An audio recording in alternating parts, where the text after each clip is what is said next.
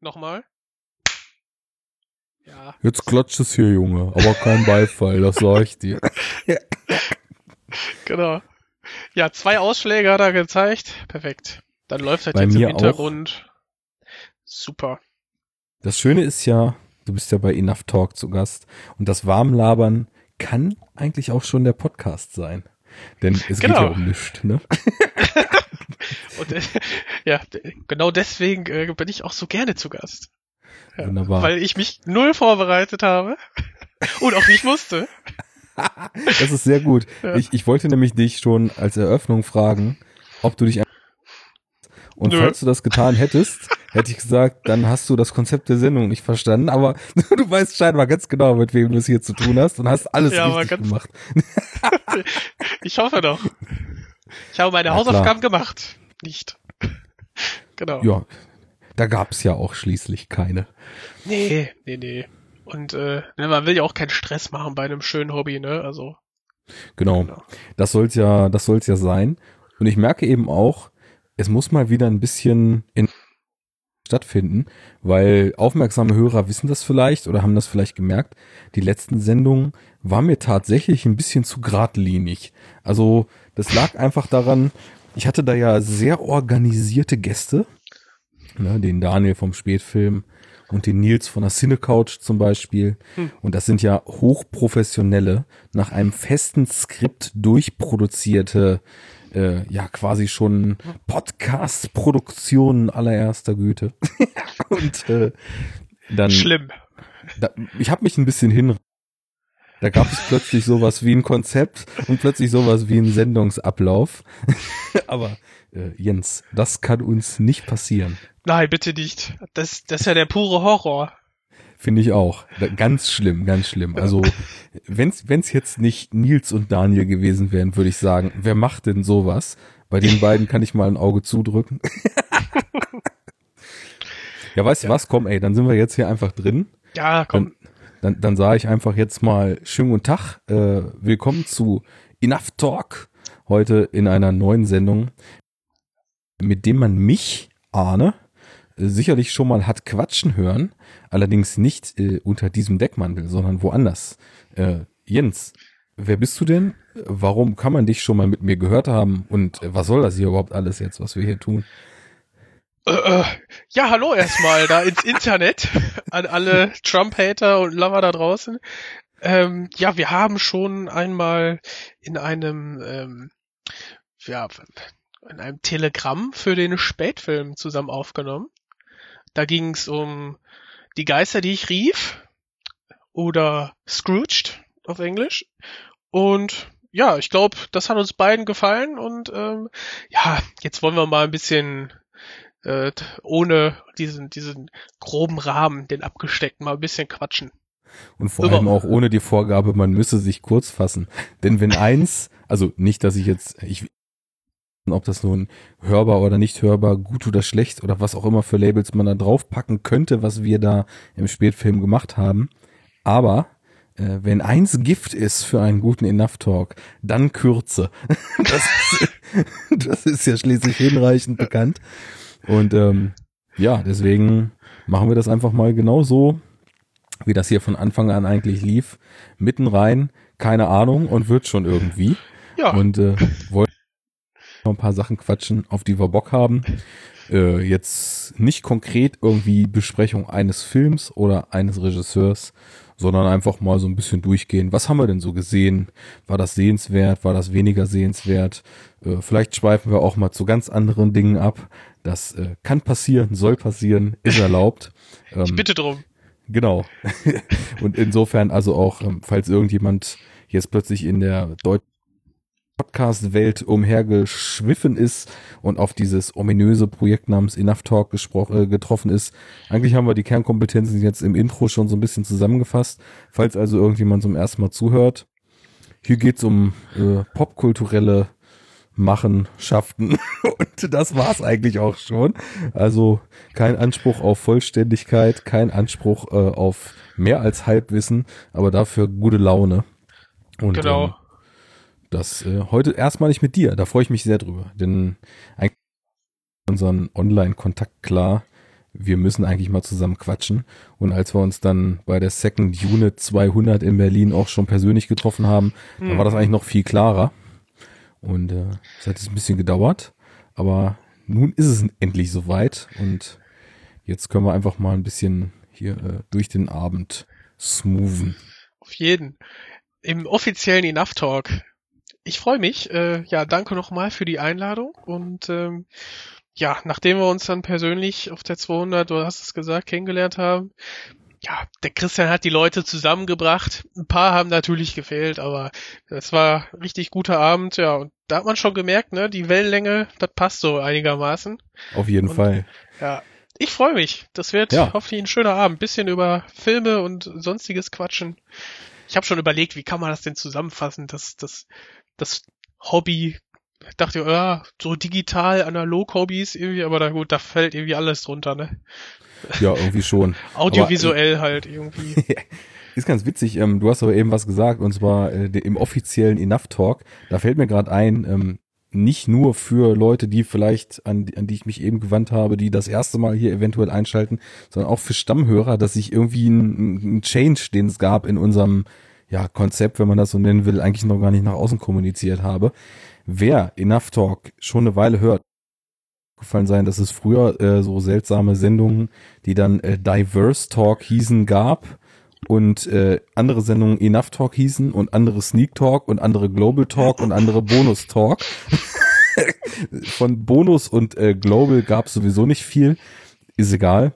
Was war denn Global? Bitte? Was war denn nochmal Global Talk? Ja, Global sollte eigentlich äh, zu internationalen Filmen sein, mit so ein Ach, bisschen ja. Exkurs über das Filmland. Da mhm. habe ich aber ähm, ja mehrfach was geplant gehabt, was witzigerweise wird es aber in ein paar Wochen dann tatsächlich mal die nächste Global Talk Episode geben. Ah. Ja, ah. da ist was in Planung. Sowieso, äh, wir haben ja mit, mit Planung äh, immer noch so ein bisschen hinterm Baum gehalten. Wenn ich hier runterrattern würde, was es alles an Planung gibt und was schon alles nicht zustande gekommen ist, da würden wahrscheinlich einige Leute sich totlachen. Die, die uns eventuell sogar gern hören, wahrscheinlich weinen unter dem Gedanken, wie viele Sendungen hier es schon fast gegeben hätte. Aber äh, nichtsdestotrotz, ne, worauf ich hinaus wollte, da mehr.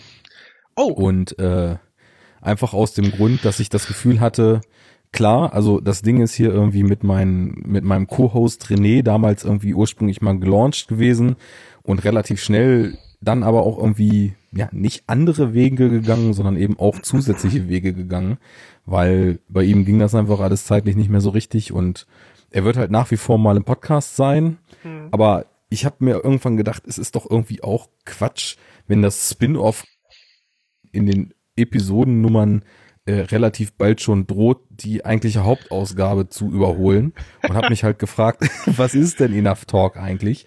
Und ähm, so gern ich mit meinen beiden Co-Hosts ja mittlerweile auch podcaste und so sehr das Teil des Ganzen ist und auch immer bleiben wird, äh, wenn ich die mal irgendwie zeitlich rankriege, so, weil äh, haben nach wie vor halt auch Bock, aber es kommt dann einfach nicht so oft zustande.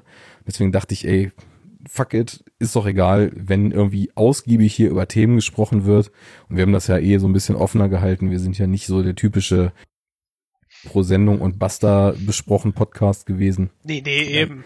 Dann ist das jetzt einfach Enough Talk. Also man kann davon ausgehen, wenn jetzt im Feed Enough Talk steht, spreche ich mit irgendwem. Das können die festen Co-Hosts sein. Das kann äh, ein gut gelaunter Gast wie du sein über Filme und es wird wahrscheinlich nicht unter zwei Stunden werden und äh, gern auch mal drei oder länger. Wobei ich ja den Rekord mit Tamino von damals äh, Fest Second Unit noch äh, daran dran zu kratzen, das wird schon schwierig. Das werden wir auch, glaube ich, heute zeitbedingt nicht auf die Reihe kriegen, mhm. aber irgendwann kommt da auch noch mal mehr. Ja, bestimmt. War das Miyazaki oder? Genau, das, das war die Miyazaki-Episode, ja, genau. wo wir ja, obwohl Schönes Ding. bei, ja, Dankeschön, obwohl beide von uns ja noch jeweils zwei Filme von Miyazaki nicht kannten, ähm, mhm. trotzdem dann äh, irgendwie viereinhalb Stunden oder fast fünf Stunden da über Miyazaki gesprochen haben. Ja, das äh, ist ja auch immer Ding. ein halbes Gespräch über die Kindheit, ne, über die eigene und ja. Ja, witzigerweise bei mir kaum, weil ich habe Miyazaki erst super spät entdeckt. Ist das von dir schon so Kindheits äh, Ding? Ähm, ich glaube, nee, nicht wirklich. Ähm, aber Kindheit ist ja eigentlich immer ein großes Thema in seinen Filmen. Ach so meinst du das, ja. Das Ja, auf jeden Fall, ja. Genau, und irgendwie verbindet, also mit Animes verbinde ich schon, also ne, Zeichentrick, Anime verbinde ich natürlich Kindheit. Und Miyazaki hat es, glaube ich, durch seine Filme geschafft, ähm, mich wieder äh, ja so zurückzubringen in- zum zum Zeichentrick, zum Anime, weil in der Jugend habe ich das viel geguckt auch, ne? Also über MTV und ähm, äh, Vox damals. Ich vielleicht lief auch mal abends auf Sat 1, ich verwechsel das gerade, aber ich glaube Vox oder Sat 1 dann auch irgendwie Samstag nachts oder so. Auch dann Anime-Filme. Und mit ähm, dem wandelnden Schloss, da, da ist meine Liebe wieder neu entbrannt zu Animes und deswegen ist das auch einer meiner cool. Lieblings äh, Miyazaki. ja, ähm, sehr schön, dass das jetzt genau der ist, den ich immer noch nicht kenne. Ach, der kennt's. Ah, okay. Mhm. Das ist also von den Ghibli Miyazakis, den ich tatsächlich noch nicht gesehen habe. Mhm. Ich habe dann, ähm, also bei der, während ich mit Tamino damals, das war vom Jahr ungefähr, die Episode gemacht habe, da kannte ich noch, ähm, wie heißt er, Porco Rosso. Mhm. Ja, ich hatte gerade Profondo Rosso, aber das ist Dario Argento. Äh, nee, Porco Rosso, genau. Den hatte ich noch nicht gesehen. Und das ist doch, oder? Porco Rosso, ja, ja, genau. Ich dachte mir nur gerade so, so, so Dario Argento als Zeichentrick. ja, Schön im Kinderprogramm. ja, genau, genau. Äh, wir wissen ja, dass also gerade in Deutschland Argento-Filme immer absolut unkritisch aufgenommen wurden und dann äh, Mhm. dementsprechend wird es natürlich total passen, den hier als Kinderfilm rauszubringen. Die Keine Rotpalette Frage. ist schon wieder leer. Scheiße, ey, wir haben das Studio in den Ruin getrieben. Die sollten zeichnen und sind immer am Rot gescheitert. Ja, Ja. also äh, Äh, Porco Ja. Rosso hast du jetzt dann aber jetzt nachgeholen können, oder? genau, den den habe ich dann noch mal gesehen. Ähm, fand klasse. Ja, auf jeden Fall. Allerdings auch echt äh, recht schwer, ne? Also, dass ich meine, Miyazaki ist, macht ja jetzt nicht grundsätzlich komplett leichte Filme, Hm. aber ich fand, äh, der hat schon echt stark das Gefühl von diesem, von diesem dunklen Vorhang des Faschismus in Europa Ja. während des, des Krieges und dann auch eben, der spielt ja zwischen den Weltkriegen und äh, so dieses Aufkeimen dieser dunklen Epoche, die eben die Menschheit dann so erwarten wird, hat er super krass eingefangen und ist auf wieder so träumerisch leicht. Ähm, ja, und das Setting an der Adria, ne, war das, glaube ich. Das ja, super gut, super gut, ja. Ja. ja. Ey, sowieso. Ich habe ähm, halt eben letztes Jahr auch unheimlich viel Miyazaki geguckt, auch für die Sendung und danach dann auch noch relativ viel. Hatte auch äh, Letterbox packt, packt einem das ja so schön zusammen, ne? War auch mein Top Director 2016, den ich Mhm, geguckt habe. mhm. Und seitdem, ich hatte, muss sagen, ich habe sowieso schon so ein so ein Crush für so cheesy Himmel gehabt, ne? Und seitdem sehe ich halt, man irgendwie in so der Golden Hour unterwegs ist und die Sonne irgendwie so kurz vor Dämmerung ist, sehe ich Mhm. überall nur noch Miyazaki-Himmel, wenn die Wolken sich dann so schieben und denke irgendwie gefühlt so alle zwei Wochen einmal, wenn ich gen Himmel gucke, ah, das könnte doch aus dem Ghibli-Film sein. Ja. So, jetzt in einem Flugapparat, wie auch immer der aussehen mag, ne, und dann einfach mal ab dafür. Mhm. Genau, genau. Einfach abheben, alles unter sich lassen. Ja, dieses Leitmotiv hat er auf jeden Fall. Das ist schon, ist schon schön, ne? Mhm. Und zu Porco Rosso, ne? Lieber ein Schwein als ein Faschist. Ich glaube, ich glaub, das Ja. kommt daher, ne? Ja, genau. Das ist auch irgendwie eine schöne, schöne Grundaussage des Ganzen, muss ich sagen. Ja, Äh, sowieso, also an Deepness fehlt's ja den Miyazaki-Filmen auch absolut nicht. Und äh, dementsprechend ist das auch wieder einer, der sich da einfach nahtlos einreiht. mhm. Schon cool. ich weiß gar nicht, wer das aufgegriffen hat, ähm, aber im Rahmen, ne, so zwischen Spätfilm und Second Unit und ähm, viele andere Podcaster haben ja auch ähm, mittlerweile Nachwuchs und da kommt jetzt ja immer mal wieder so, so, was ist die Frage auf, was ist ein guter Kinderfilm? Was macht Mhm. guten Kinderfilm aus? Und ich, also mit Miyazaki ist man da, glaube ich, ich kann das jetzt nicht so richtig gut beurteilen, aber glaube ich, ähm, nicht sehr schlecht beraten. Ne? Ja, Mit drei, ich, ich bin eh der Meinung, ne, mit drei muss noch kein Kind Film gucken oder sowas, ne? Aber irgendwann gibt's dann ja den Kontakt zum Film, zum Medium. Und da ist Ja. das bestimmt ein guter Einstieg. ja, ich, ich habe jetzt noch keine Kinder. Irgendwann hm. mit Sicherheit. Noch. Und dann wird irgendwann der Punkt kommen, wo ich mich dann frage, äh, ab wann, ab wann ist es denn wohl so? Was, was wird denn das erste sein, was man so seinem Kind zeigen kann? Und es sind ja alle immer so riesige Disney-Fans. Und ich glaube, bei mir wäre das dann aber doch auf jeden Fall auch eher ein Ghibli. Und ja, mit Disney, da hat man jetzt vielleicht ein bisschen den Anschluss verloren. Also so geht's mir, glaube ich. Also ich mhm. einfach, so dass du nicht mehr viel gesehen hast. Ja, ja, klassisch mhm. Disney. Ne? Also ich habe jetzt mal Frozen nachgeholt, zum Beispiel auch. Ähm, ja, kann man gucken.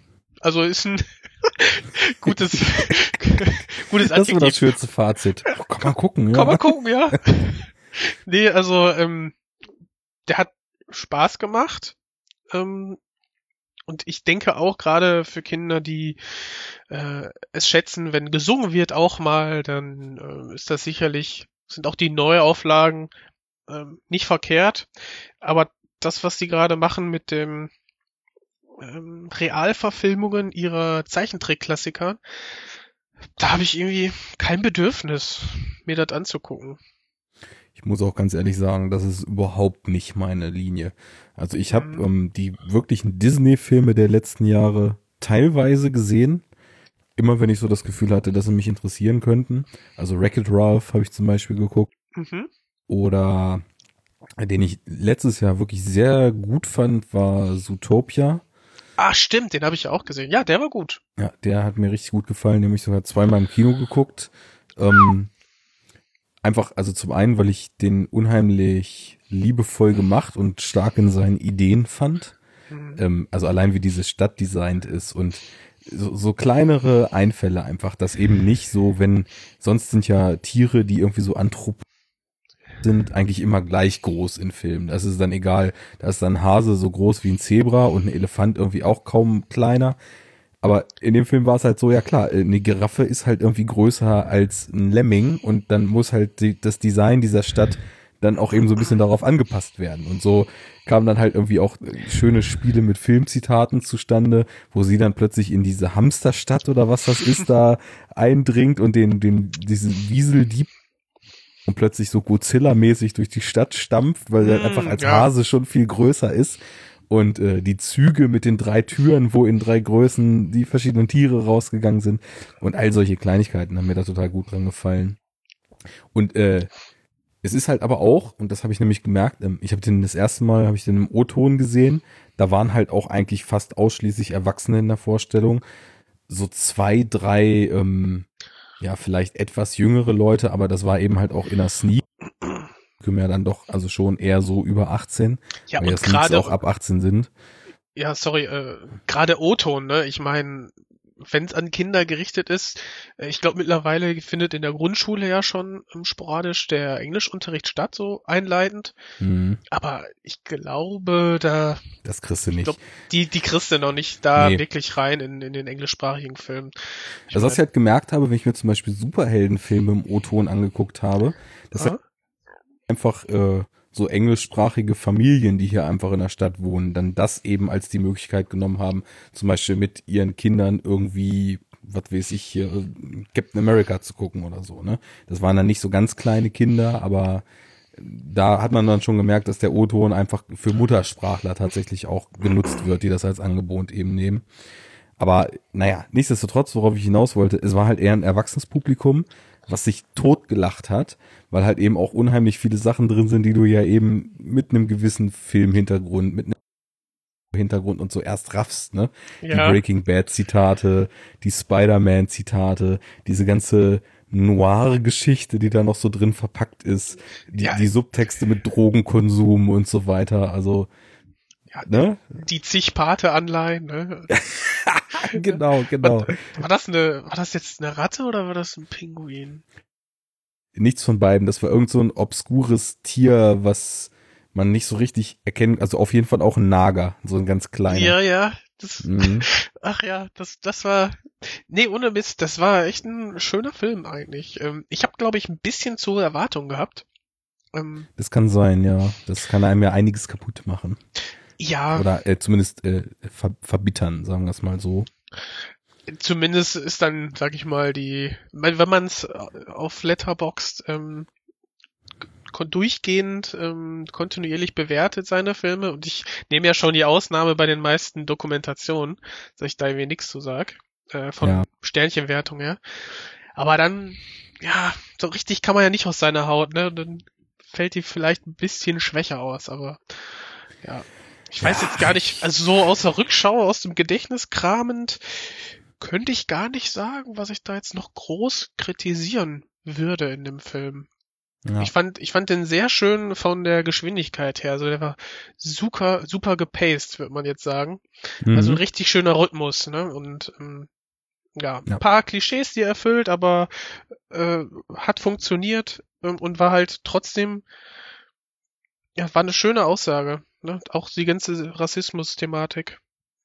Genau, das, das kommt nämlich auch noch dazu, dass ich so als äh, humanistische Socke, die ich bin, dann natürlich auch äh, so diese Toleranz und diese, naja, sie war eben auch nicht so triefend eingewoben, aber es nee. war schon so eine, äh, sei wer du ohne so einen krassen Selbstverständnis-Pathos, der sowas dann auch oft gleich wieder kaputt machen kann.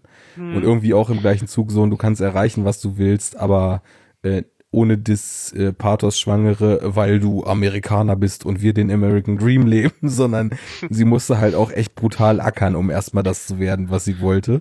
Ja, und, und dann war es so halt total scheiße erstmal, ne? Ja, und das war, das war eigentlich ganz schön, ne? Du denkst so, du, die hat die Call of the äh, ähm, Wild oder was?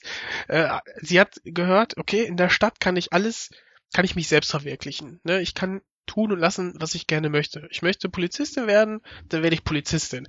Ja, und dann hat sie gemerkt, okay, dieses Klischee des äh, ja, amerikanischen Traums, was es ja nun mal ist, ist ähm, ja nicht so ohne weiteres zu schaffen. Ja. Und, pardon. Aber auch irgendwie nicht unmöglich. Das, also es war schon, hatte eine ja. gute Balance, was die Thematik äh, Wortfindungsstörung, ein Enough Talk Trademark, betraf, wollte ich natürlich sagen, ah. betraf. Ohne dieses Wort hätte ich nicht gewusst, was du mir sagen willst. Ja, das ist häufig so, dass Menschen nicht wissen, was ich ihnen sagen will. Aber mit Einsatz meines Körpers, was ja jetzt gerade nicht geht, kann ich mich meistens verständlich machen. Dann holst du den Meinungsverstärker raus, oder was? ja, genau, genau. Bei mir ja. gibt's direkt auf die Fresse, das weiß doch jeder. Das ist ein Problem. Problem. Ja. Geh weiter. Hallo Werner. Hallo.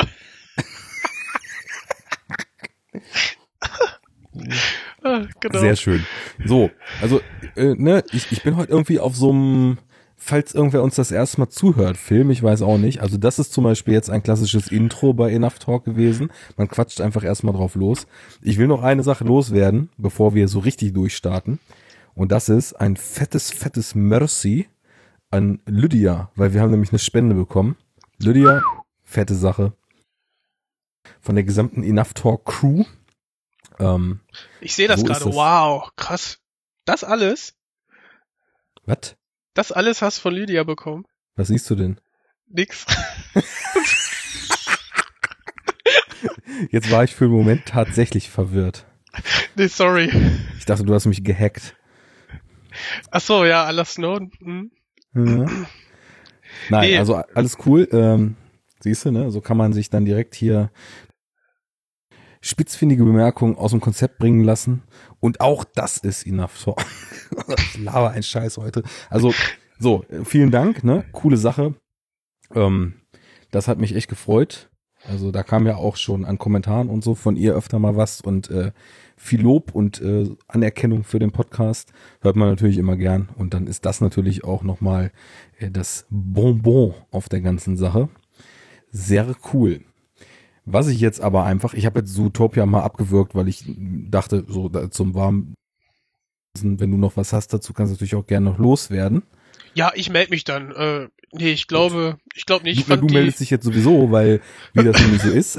Ich habe jetzt hier zwar keinen Enough Talkschen Prust-Fragebogen oder sowas wie äh, mhm. äh, unsere Kollegen, aber ah. natürlich würde ich natürlich schon gern von dir erstmal so ein äh, Wer bist du eigentlich? Und äh, einfach so im Sinne dessen, was wir hier tun, äh, wie würdest du dich denn eigentlich geschmacklich, äh, vorliebentechnisch äh, und dann jetzt, ne, das böse Wort, Lieblingsfilm technisch äh, und von deiner gesamten ja, Film, Serien, Pop popkulturellen und so weiter Ausrichtung denn eigentlich einstufen und dass man hier mal eine Idee hat, was das eigentlich für einer ist, der hier so jetzt äh, mitquatscht. Ja, du hast jetzt ja natürlich kein Multiple Choice vorbereitet, oder? Ähm, wenn man Letter dann da rausrechnet, dann nicht, nein. oh, ja, schwierig. Ähm, okay, ich fange einfach mal an mit einem kleinen, einer kleinen Vorstellungsrunde. Ja, hallo, äh, mein Name ist Jens und ähm, man kennt mich vielleicht aus diesem Internet. Ähm, da heißt mein äh, Handle Mojo Monkey. Und ja, ich bin dann auf Twitter und auf Letterboxd vertreten. Und ähm, ja, ich studiere in Bochum und ähm, ist dann was als Ausgleich zu der Naturwissenschaft ähm, habe ich halt nur dieses Hobby von ja den Medien, sage ich jetzt mal allgemein, und da hat sich dann immer weiter der Film hinaus herauskristallisiert. Und das hat dann auch dazu gefügt, dass ich ähm, nebenbei noch im Kino arbeite.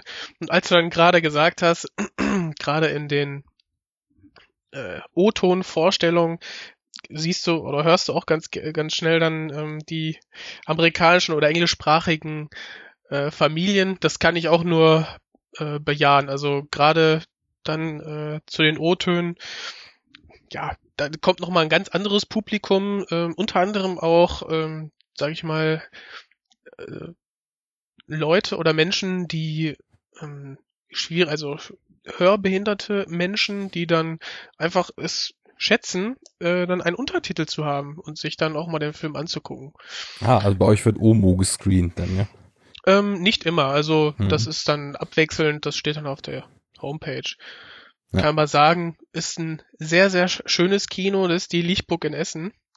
Ähm, ja, da ist dann sonntags abends um 20 Uhr die Vorstellung, die ist dann auf Englisch und der Montag komplett. Mhm. Ja, ansonsten habe ich dann Konzept. da. Ja, auf jeden Fall.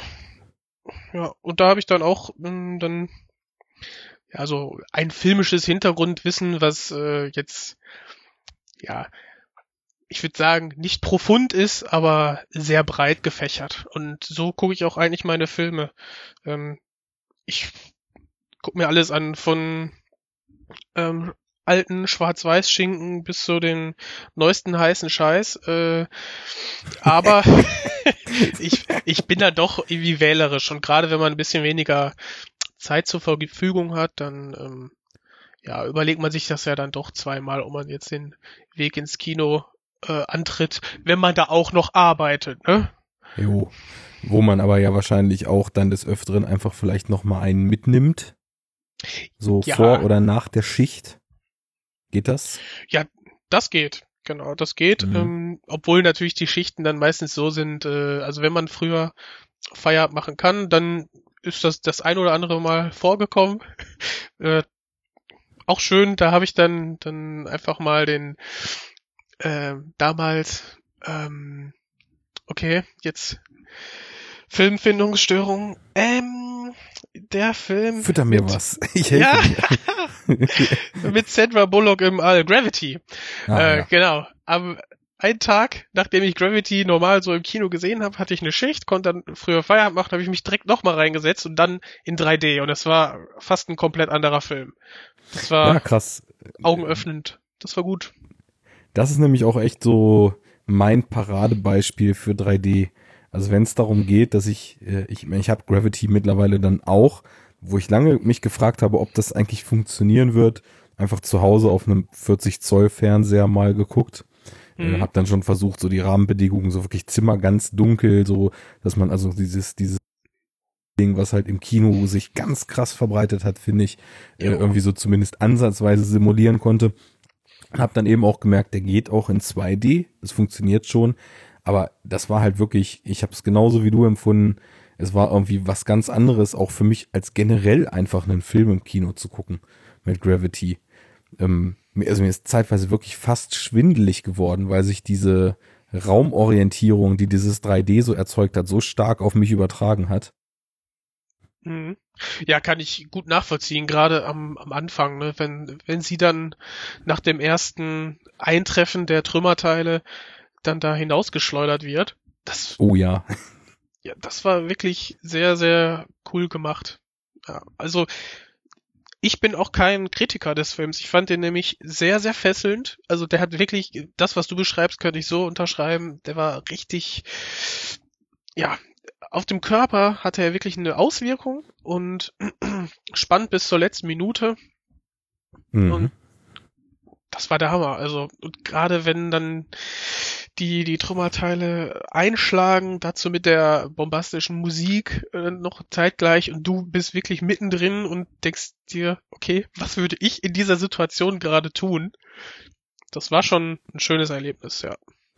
Einmal das und auf der anderen Seite hatte der für mich eben auch noch so eine Komponente, ähm, das ist einfach für mich das absolute Extrem von klingt so reißerisch, weil es ein Genre ist, was oft sehr, sehr reißerisch arbeitet, in dem Fall aber ja jetzt gar nicht von so einem Survival-Genre hatte. Und zwar, also Survival ist ja halt häufig auch der Punkt, dass Menschen in einem Umfeld sind, in das sie eigentlich gar nicht reingehören. Also, und das, das, da entwickeln sich ja dann die Probleme eben draus. Ob es nun bei so einem Ding wie Open Water ist, wo die halt plötzlich irgendwie da mitten im Ozean schwimmen und sich dann schwimmend am Leben halten müssen oder äh, Filme, wo es um Eiseskälte und Schnee geht und diese Witterung den Menschen dann eben es schwierig macht und sie dann gegen Ende droht in die Knie zu. Auch immer, das Umfeld ist ja halt einfach ähm, ja sehr, sehr ausschlaggebend für, für solche Filme, wo, wo dann eben der Kampf die, gegen die Umgebung eigentlich so zum Hauptinhalt wird. Und ich muss dazu sagen, Universum, Weltall, und diese, also ne, in Häkchen Unendlichkeit ist ja nicht unendlich, aber es ist halt einfach eine Größe, die das menschliche Hirn nicht greifen kann. Ne? Aha. Und ähm, Bist du äh, Verfechter der Hohluniversum-Theorie oder? wohl, also ich, ich kenne da keine großen Theorien. Ich äh, bin halt äh, davon, also mein Wissen ist, dass halt das Universum ungefähr so eine Ausdehnung hat, wie, also an Lichtjahren, wie halt es alt ist, ne? Also so in alle Ja. Richtungen. Und, ich, äh, äh, und es, ja gut, das wird ja auch dann dazu passen, dass äh, sich ja immer weiter ausbreitet. Genau. Ne? Ja. Deswegen, Sorry. also äh, ich weiß nicht, was, äh, ob das jetzt auch oder ob es da tatsächlich etwas gibt. Äh, Nein, nein, wegen der Hohlerde. ja, ja, das. Äh, ich, ich bin heute ein bisschen auf dem Schlauch. Ein langer Tag, aber das kriegen wir auch noch hin. Ähm, Ja, ja, am Ende bist du wieder auf Linie. Genau, eigentlich ist die Uni das Universum eine Scheibe, ne? Und Ja. äh, die Sterne sind die kleinen Chemtrails, die die zionistische Weltverschwörung da reingepackt hat. Ja. Und Kameras. Wir werden Ja, genau. überwacht. Natürlich. Aber nee, aber So. das das zur lebensfeindlichen Umgebung, ne, zu diesem Survival Horror Aspekt. Also das es gibt ja kaum eine ja, lebensfeindlichere Umgebung als dann das Weltall. Darauf wollte ich hinaus, dass es eben wirklich ähm, das absolute Maximum ist, was an so einem Setting halt geht. Und was ich eben dazu sagen wollte, so Universum, Weltraum und so weiter, stößt halt bei mir immer, ich weiß gar nicht, ob es Gedanken ist oder ob es eher so ein, so ein Gefühl, was ich da und ähm, so eine Sprachlosigkeit in, in ange, im Angesicht dessen, wie riesig und überwältigend dieses Ganze eigentlich ist, ne?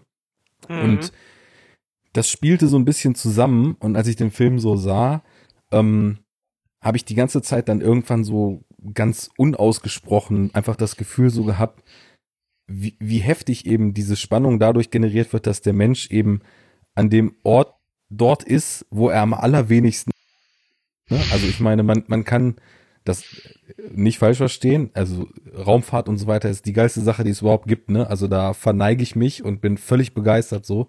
Aber einfach äh, biologisch gesehen, ne, ist es ja nun so, wenn wir ins Weltall fliegen, dann geben wir uns zu 100 Prozent in die Hände von Technik, die perfekt sein muss, um uns dort schützen zu können. Weil Ja. technische Defekt heißt halt, dass wir da sterben da oben, ne?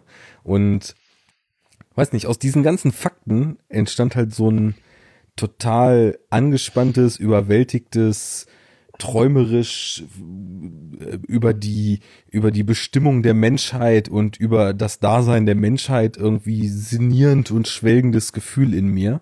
Und deswegen hat der Film mich einfach so weggeflasht. Mhm. Ich habe halt über tausend Sachen, über, über Evolution, über das Dasein der Menschheit auf der Erde und all sowas habe ich halt nach dem Film nachgedacht, obwohl das überhaupt nicht aktiv darin thematisiert wird. Ne? ich wollte gerade sagen, aber nicht dabei, ne? da blieb ja keine Zeit. Nee, da blieb wirklich keine Zeit. Da musste ich irgendwie aufpassen, dass ich halt echt noch einen Atemzug mache und nicht ersticke, weil ich so angespannt war, weil ich es so spannend ja, fand. Auf jeden Fall, ey. Aber wir spinnen ja, weil nämlich, weil Sandra Bullock mit einem Feuerlöscher durch die Gegend fliegt. Ja, voll unrealistisch, ey. ja, Scheißfilm. Genau. Ähm. Echt, ja. Also, ja, also ich will mich da nicht ganz von frei machen. Also, dass ich dass mich auch gewisse Sachen aus einem Film rausreißen können. Ne? Aber nach all dem, was man, also der Film hat ja bis zu der Szene hat er ja glaube ich eine eine Stunde Vorgeschichte und dass man sich an diesem Detail dann aufhängt, also bitte, das ist ja nicht nachzuvollziehen. Sag Sei ich. jedem zugestanden. Also äh, genau, ja. Ich denke mal, es gibt halt einfach auch ganz, ganz viele verschiedene Arten und Weisen, auf die man Filme guckt. Und ich bin zum Glück jemand, für den das große Ganze immer wichtiger ist als so einzelne Details. Ich habe das wirklich nie, dass ich irgendwie eine einzelne Sache so bekloppt oder so matt finde, dass ich dann sage, ey, mit dem Film, ich kann das jetzt einfach nicht mehr ernst nehmen oder ich, ich finde da jetzt einfach nicht mehr rein. Selten passiert das.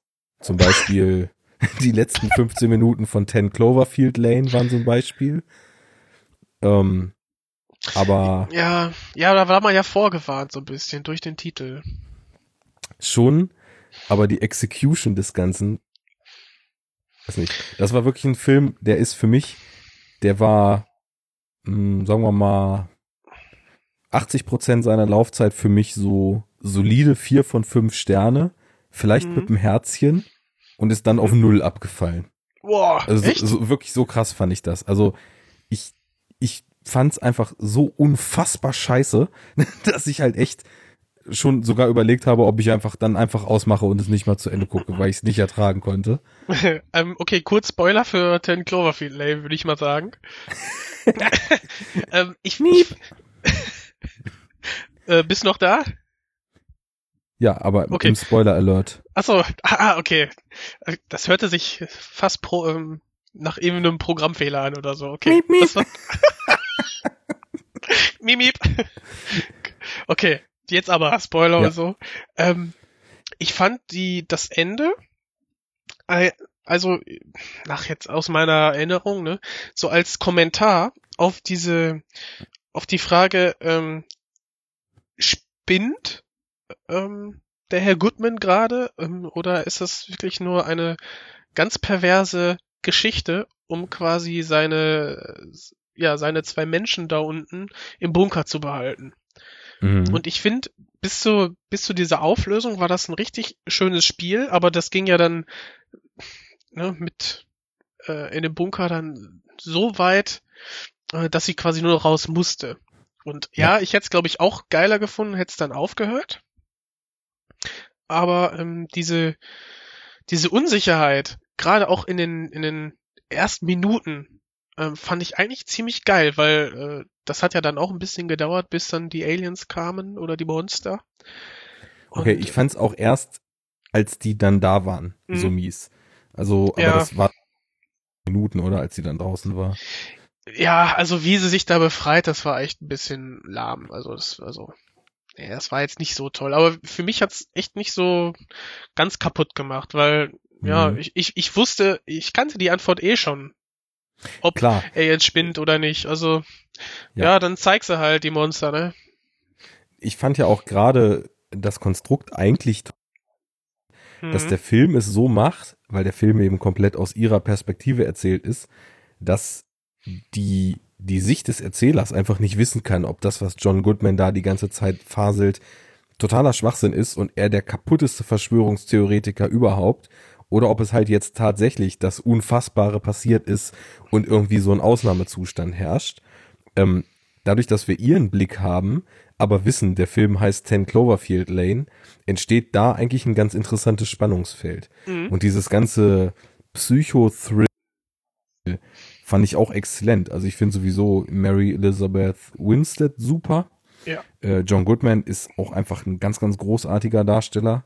Wo In ich der letzten Zeit hat er sich echt zurückgespielt. Der, der in der letzten Zeit hat er sich echt gut zurückgespielt, muss ich sagen.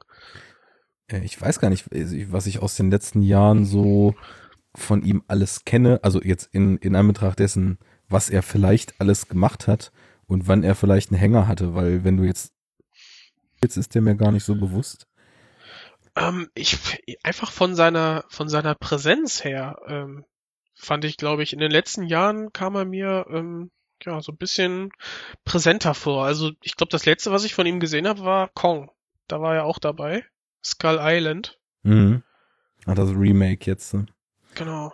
Ja, Ten Cloverfield Lane. Ah ja, Trumbo. Sehe ich gerade, war da auch. Watchlist, der interessiert mich auch. Bei The Gambler habe ich ihn noch gesehen. Da hat er auch nicht die Riesenrolle gehabt, aber war auch schon ganz nice. Und äh, natürlich auch, ne, Coen Brothers, Inside Llewyn Davis. Ah ja. Ja. Wie fandst Also- du den eigentlich? Ich fand den auf jeden Fall gut, aber irgendwas hat mir Ja, ich, ja, würde ich auch sagen. Ich fand den auch echt nicht schlecht. Ähm, Vor allem jeder Song wird schön ausgespielt und ähm, okay, hilf mir noch mal kurz, wie heißt die, wie heißt der noch mal, die Hauptrolle? Oscar Isaac meinst Oscar du? Oder- Isaac, Oder genau. im Film. Ja, nee, Oscar Isaac, den Schauspieler. Mhm. Ich finde ihn ja klasse. Ne? Also den habe ich da so ein bisschen entdeckt, muss ich sagen, durch den Film. Mhm, ja, Und seitdem voll auf dem Schirm. Ganz, ganz großartiger Darsteller. auf jeden Fall. Der hat das richtig gut gemacht und der spielt da so ein Arschloch und Loser. Das ist echt perfekt. Und dann, dann gibt, du denkst, er spielt so seine gesamte gute Seele liegt nur in seinen Songs. Ja. Und dann, er kriegt einfach keine Chance. Nee, das Ding ist ja, ist er würde so sie gut. kriegen. Und äh, das fand ich eigentlich am interessantesten, was so diesen Drama-Aspekt des Films betraf. Es ist halt eigentlich ein Film über jemanden, der eigentlich alles haben könnte, aber sich komplett immer nur wieder selbst im Weg steht. Und jedes Mal, wenn es irgendwie klappen könnte, ich meine, er hat ja zig Leute, die ihm helfen. Er hat zig Leute, die ihm was irgendwie vermitteln wollen, die ihm irgendwie Plattengigs, die ihn als Session-Musiker buchen wollen und so weiter.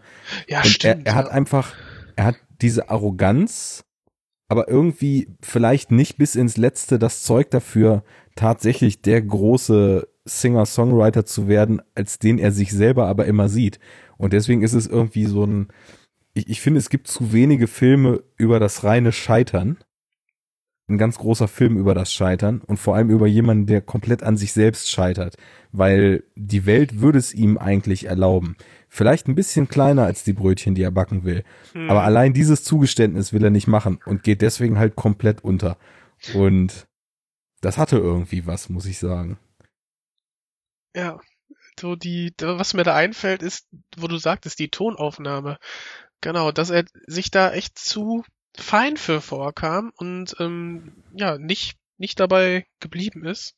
Ach, ganz schwierig. Ich habe das nicht mehr so richtig auf dem Schirm, aber ja, das passte. Auch dann die die Einfahrt, äh, der die Ausfahrt, ne, von wegen, äh, man weiß vorher aus einer Geschichte, aus einer Anekdote von ihm, ja, da ist wahrscheinlich ein uneheliches Kind von ihm. Und auf der Rückfahrt sieht die Kamera, ze- zeigt die Einfahrt, äh, Entschuldigung, die Ausfahrt. Und das Auto fährt straight dran vorbei und du denkst, okay, Ja. das passt. Wie, wieder Chance vertan. Ja, genau. Und äh, das, das, das passte soweit. Also lange her. Ich habe den, da muss er relativ frisch auf Blu-ray draußen gewesen sein. Da habe ich den gesehen. Und ähm, das ist aber so das, was mir eben in Erinnerung geblieben ist. Also seine Performance war grandios. Ähm, Mhm. wie Arschloch er teilweise war, aufgrund seiner Arroganz, war grandios. Die Musik war teilweise auch grandios. Und äh, was mir vor allem auch, also zum Thema sich im, im Weg stehen, sich selbst im Weg stehen, auch sich mehr oder weniger fast eingebrannt hat. Also ich, ich bin kein Riesenfan von dieser Singer-Songwriter-Musik. Eine Musik, die ich irgendwie jetzt ausmache, wenn sie läuft oder so. Also wenn die Songs Herz und Gefühl haben, dann kann ich mich da, glaube ich, auch ganz gut reinfallen lassen. Und es sind wirklich einige Songs dabei, die ich richtig klasse fand in dem Film. Und dann hat er ja diese, äh, diese, dieses Ding, er will sich diesen Manager da vorstellen und Das kommt vor, ja. vor diesem Gig und kommt da rein und dann lässt der Typ ihn halt spielen und er packt halt wirklich so den sperrigsten und unkonsumierbarsten Haupt im Repertoire hat aus und spielt ihm den vor. Und dann sagt der Typ halt auch einfach, und du merkst halt, es geht gar nicht um seine musikalischen oder seine künstlerischen Qualitäten. Es geht einfach darum, dass der Typ mit Musik Kohle verdient und einfach sowas nicht brauchen kann und ihm sagt, ja, okay, ist, ist gut, aber du bist Komm, kein Star, ne? Ja, lass mal gut sein. Ja. Und dann, ich habe Ja, halt so der- gedacht, ey, hat ja er hätte, also sag, sag. Er hat ja, glaube ich, schon die, die Augen so verzogen, als er gemerkt hat, oh nein, jetzt kommt er da mit seiner Klampe und will mir was vorträllern. Ne? Ich glaube, der musste erst dreimal gebeten werden, damit äh, Oscar Isaac ihm ja auch das eine Lied, wo er wirklich sein Herzblut reinsteckt, vorspielen konnte. Ja. Oh Mann, ey. Ja. Aber ich, ich dachte zu dem Zeitpunkt, also vielleicht war es auch nur mein Geschmack, aber ich dachte echt so, ey, jeden Song, den du in diesem scheiß Film bis jetzt gespielt hast, hättest du jetzt spielen können und er hätte den Typen umgehauen und jetzt spielst du das. Da, da, da wurde mir das echt so, also vielleicht war es nur mein Geschmack, aber da wurde mir das für, für meine Wahrnehmung des Films einfach klar, dass der Typ sich komplett selbst im Weg steht. Hm. Ja, schon nicht schlecht, aber ich weiß nicht. Also vielleicht ist es auch, hat es auch daran gelegen, dass das der erste Cohen-Film, ich glaube, seit ganz langer Zeit oder vielleicht sogar überhaupt war, wo nicht Roger Deakins die Kamera gemacht hat. Und Uff. Ähm, also der hatte halt einen anderen Look als die ganzen Cohen-Filme vorher. Ja, ja, ja. Das, ist- so, das ist mir halt aufgefallen. Also wenn, ähm, wenn ich mir so das mal angucke, was die gemacht haben, die haben halt vorher, haben die True Grit, der ja sowieso halt viel äh, gelbstichiger einfach aufgrund des Westerns war. A Serious Man, Burn After Reading, das waren die Filme davor. Und ähm, die hatten irgendwie alle, Serious Man nicht unbedingt, aber alle anderen so eine Wärme und so diesen Dickens hat irgendwie immer was Warmes so in seinem Kamerastyle oder was Organisches, nennen wir es mal so. Es muss gar nicht unbedingt warm sein. mhm. Und bei Inside Llewyn Davis, ich weiß auch gar nicht, der, ich bin da eigentlich überhaupt nicht so wählerisch, ne, aber der wirkte für mich so digital kühl, was so ein bisschen im Kontrast zu diesem Setting auch stand, in dem es spielte und der Zeitepoche, in der es spielte, wohingegen die anderen Cohen-Filme so bitter und zynisch sie teilweise auch sind, oder zumindest sarkastisch und schwarzhumorig, ähm, immer so eine organische Greifbarkeit in den Bildern hatten. Aber vielleicht ist es auch nur mein Empfinden gewesen. Und ich wollte ihn auch auf jeden Fall nochmal gucken. Also was mir hängen geblieben ist, ist, dass ähm, das war ja auch, spielt ja im Winter. Ähm, Genau. ähn, ähnlich wie dann True Grit. Also True Grit hat warme Farben, aber gerade in den am Lagerfeuer, ne, sag ich mal. Ansonsten ist da ja auch ja karge Landschaft. Auch gerne mal. Ich finde, also ich mag den richtig gerne, den True Grit. Also fantastische Kamera. Ähm, und bei Inside Llewyn Davis war das immer so ganz leicht, also es hatte so ein so einen leichten Schimmer, so als wäre das so äh, ein Mühe zu überbelichtet. Mhm. Weißt du, was ich meine? Es, äh, so so traumwandlerisch wirkte das Ganze. Genau. Es hatte fast so was Schwebendes, so Mhm. ein, so Ja. ein Weichzeichner, Überbelichtungsstyle. Mhm. Auch sehr schön, auch äh, mal was anderes. Das ist mir aber auch sofort aufgefallen. Ich würde auch heute gar nicht mehr sagen, also damals war ich vom Look einfach nur erstmal wertfrei überrascht. Und ähm, der Film, also ich muss sagen, äh, von den neueren Coens, ich fand auch Hail Caesar nicht so toll. Gut, das ist übertrieben. Ich, ich habe den gern so weggeguckt, aber die Coens haben irgendwas zwischen fünf und zehn Filmen bestimmt gedreht, wo ich sagen würde, die könnte ich legen. Also Lebowski sowieso, Hm. ähm, ich finde auch äh, Barton Fink ganz, ganz großartig. Mhm. Äh, Fargo ist klasse. Die, die Älteren sind sowieso eigentlich alle total gut. Und ähm, selbst auch von den neueren Serious Man fand ich auch ganz großartig. Der ist klasse, ja. Ja. Der wird doch immer besser. Je mehr man den guckt, je öfter habe ich das Ja, Gefühl. gesehen und äh, da habe ich auch schon gemerkt, dass er noch mehr gezündet hat Mhm. und irgendwie auch so eine ganz eigene und interessante Stimmung hatte. Der Trailer Naja. ist fantastisch. Kennst du den? Den Wo der Trailer dann, kenne ich ja, wo er dann im Takt, also es gibt ja die eine Szene, wo er von seinem, äh, wo er äh, gegen seinen, er ist ja glaube ich Dozent an der Uni und genau, und äh, er wird dann gegen die Tafel geschlagen mit dem Kopf und dann wird der, ich glaube, da ging das so gerade los, dass dann im Takt mit dem Schlag immer so äh, Szenen dann aufkamen und dann aus dem aus dem, aus dem Film gezeigt wurden. Du hattest eigentlich keine Ahnung, worum es in dem Film geht, aber die Stimmung wurde perfekt eingefangen. Ja, das sind natürlich die schönsten Filme Also- eigentlich. Äh, Trailer meine ich. Mhm. Ja, ähm, den kenne ich jetzt nicht, aber der Film ist halt äh, auch No Country for Old Men fand ich auch super und Grandios, aber auch, ja. auch so die unbekannteren, zum Beispiel, also ich mag das Wort unterschätzt nicht, weil was soll das bedeuten, aber zu wenig Aufmerksamkeit von den aus der Cohen-Filmografie bekommt definitiv The Man Who Wasn't There. Oh ja. Den habe ich aber auch, habe ich den zum ersten Mal gesehen, ist noch gar nicht so lange her, drei Jahre, vier Jahre. Mhm. Einen großartigen Billy Bob Thornton in der Hauptrolle. Ja, Schönes Schwarz. Naja, also das sind alles so Filme, die würde ich jederzeit wieder gucken. Und gerade so mit den letzten, wie gesagt, ist übertrieben, wenn ich sage, dass ich da meine Probleme mit hatte, weil True Grit, äh, Inside Llewyn Davis, Hail Caesar, die fand ich alle gut. Und aber bei True Grit und Inside Llewyn Davis habe ich das Gefühl, die könnten mir, wenn ich vielleicht mit einem anderen Fuß aufgestanden bin, wenn ich irgendwie vielleicht mehr Bock auf das jeweilige Genre, wie zum Beispiel eben dieser Spätwestern da bei True Grit habe, oder einfach wenn irgendwie andere Vorschauen stehen, könnten die mir noch deutlich besser gefallen. Deswegen habe ich mir die beide dann auch einfach, obwohl ich jetzt nicht megamäßig angetan war, nochmal irgendwie ins Regal gestellt und warte auf den Tag, der dann kommt, wo ich dann da mal wieder hingreife. ach, du hast du nur Jeff Bridges nicht verstanden. Das würde ich sogar gar nicht ausschließen. Boah, das ist so hart, ey. Ja, der nuschelt Ja. sich da jetzt zurecht. Tatsächlich richtig einen in seinen Bart, ja. Wenn man auch nur betrunken ist. Ne? mhm.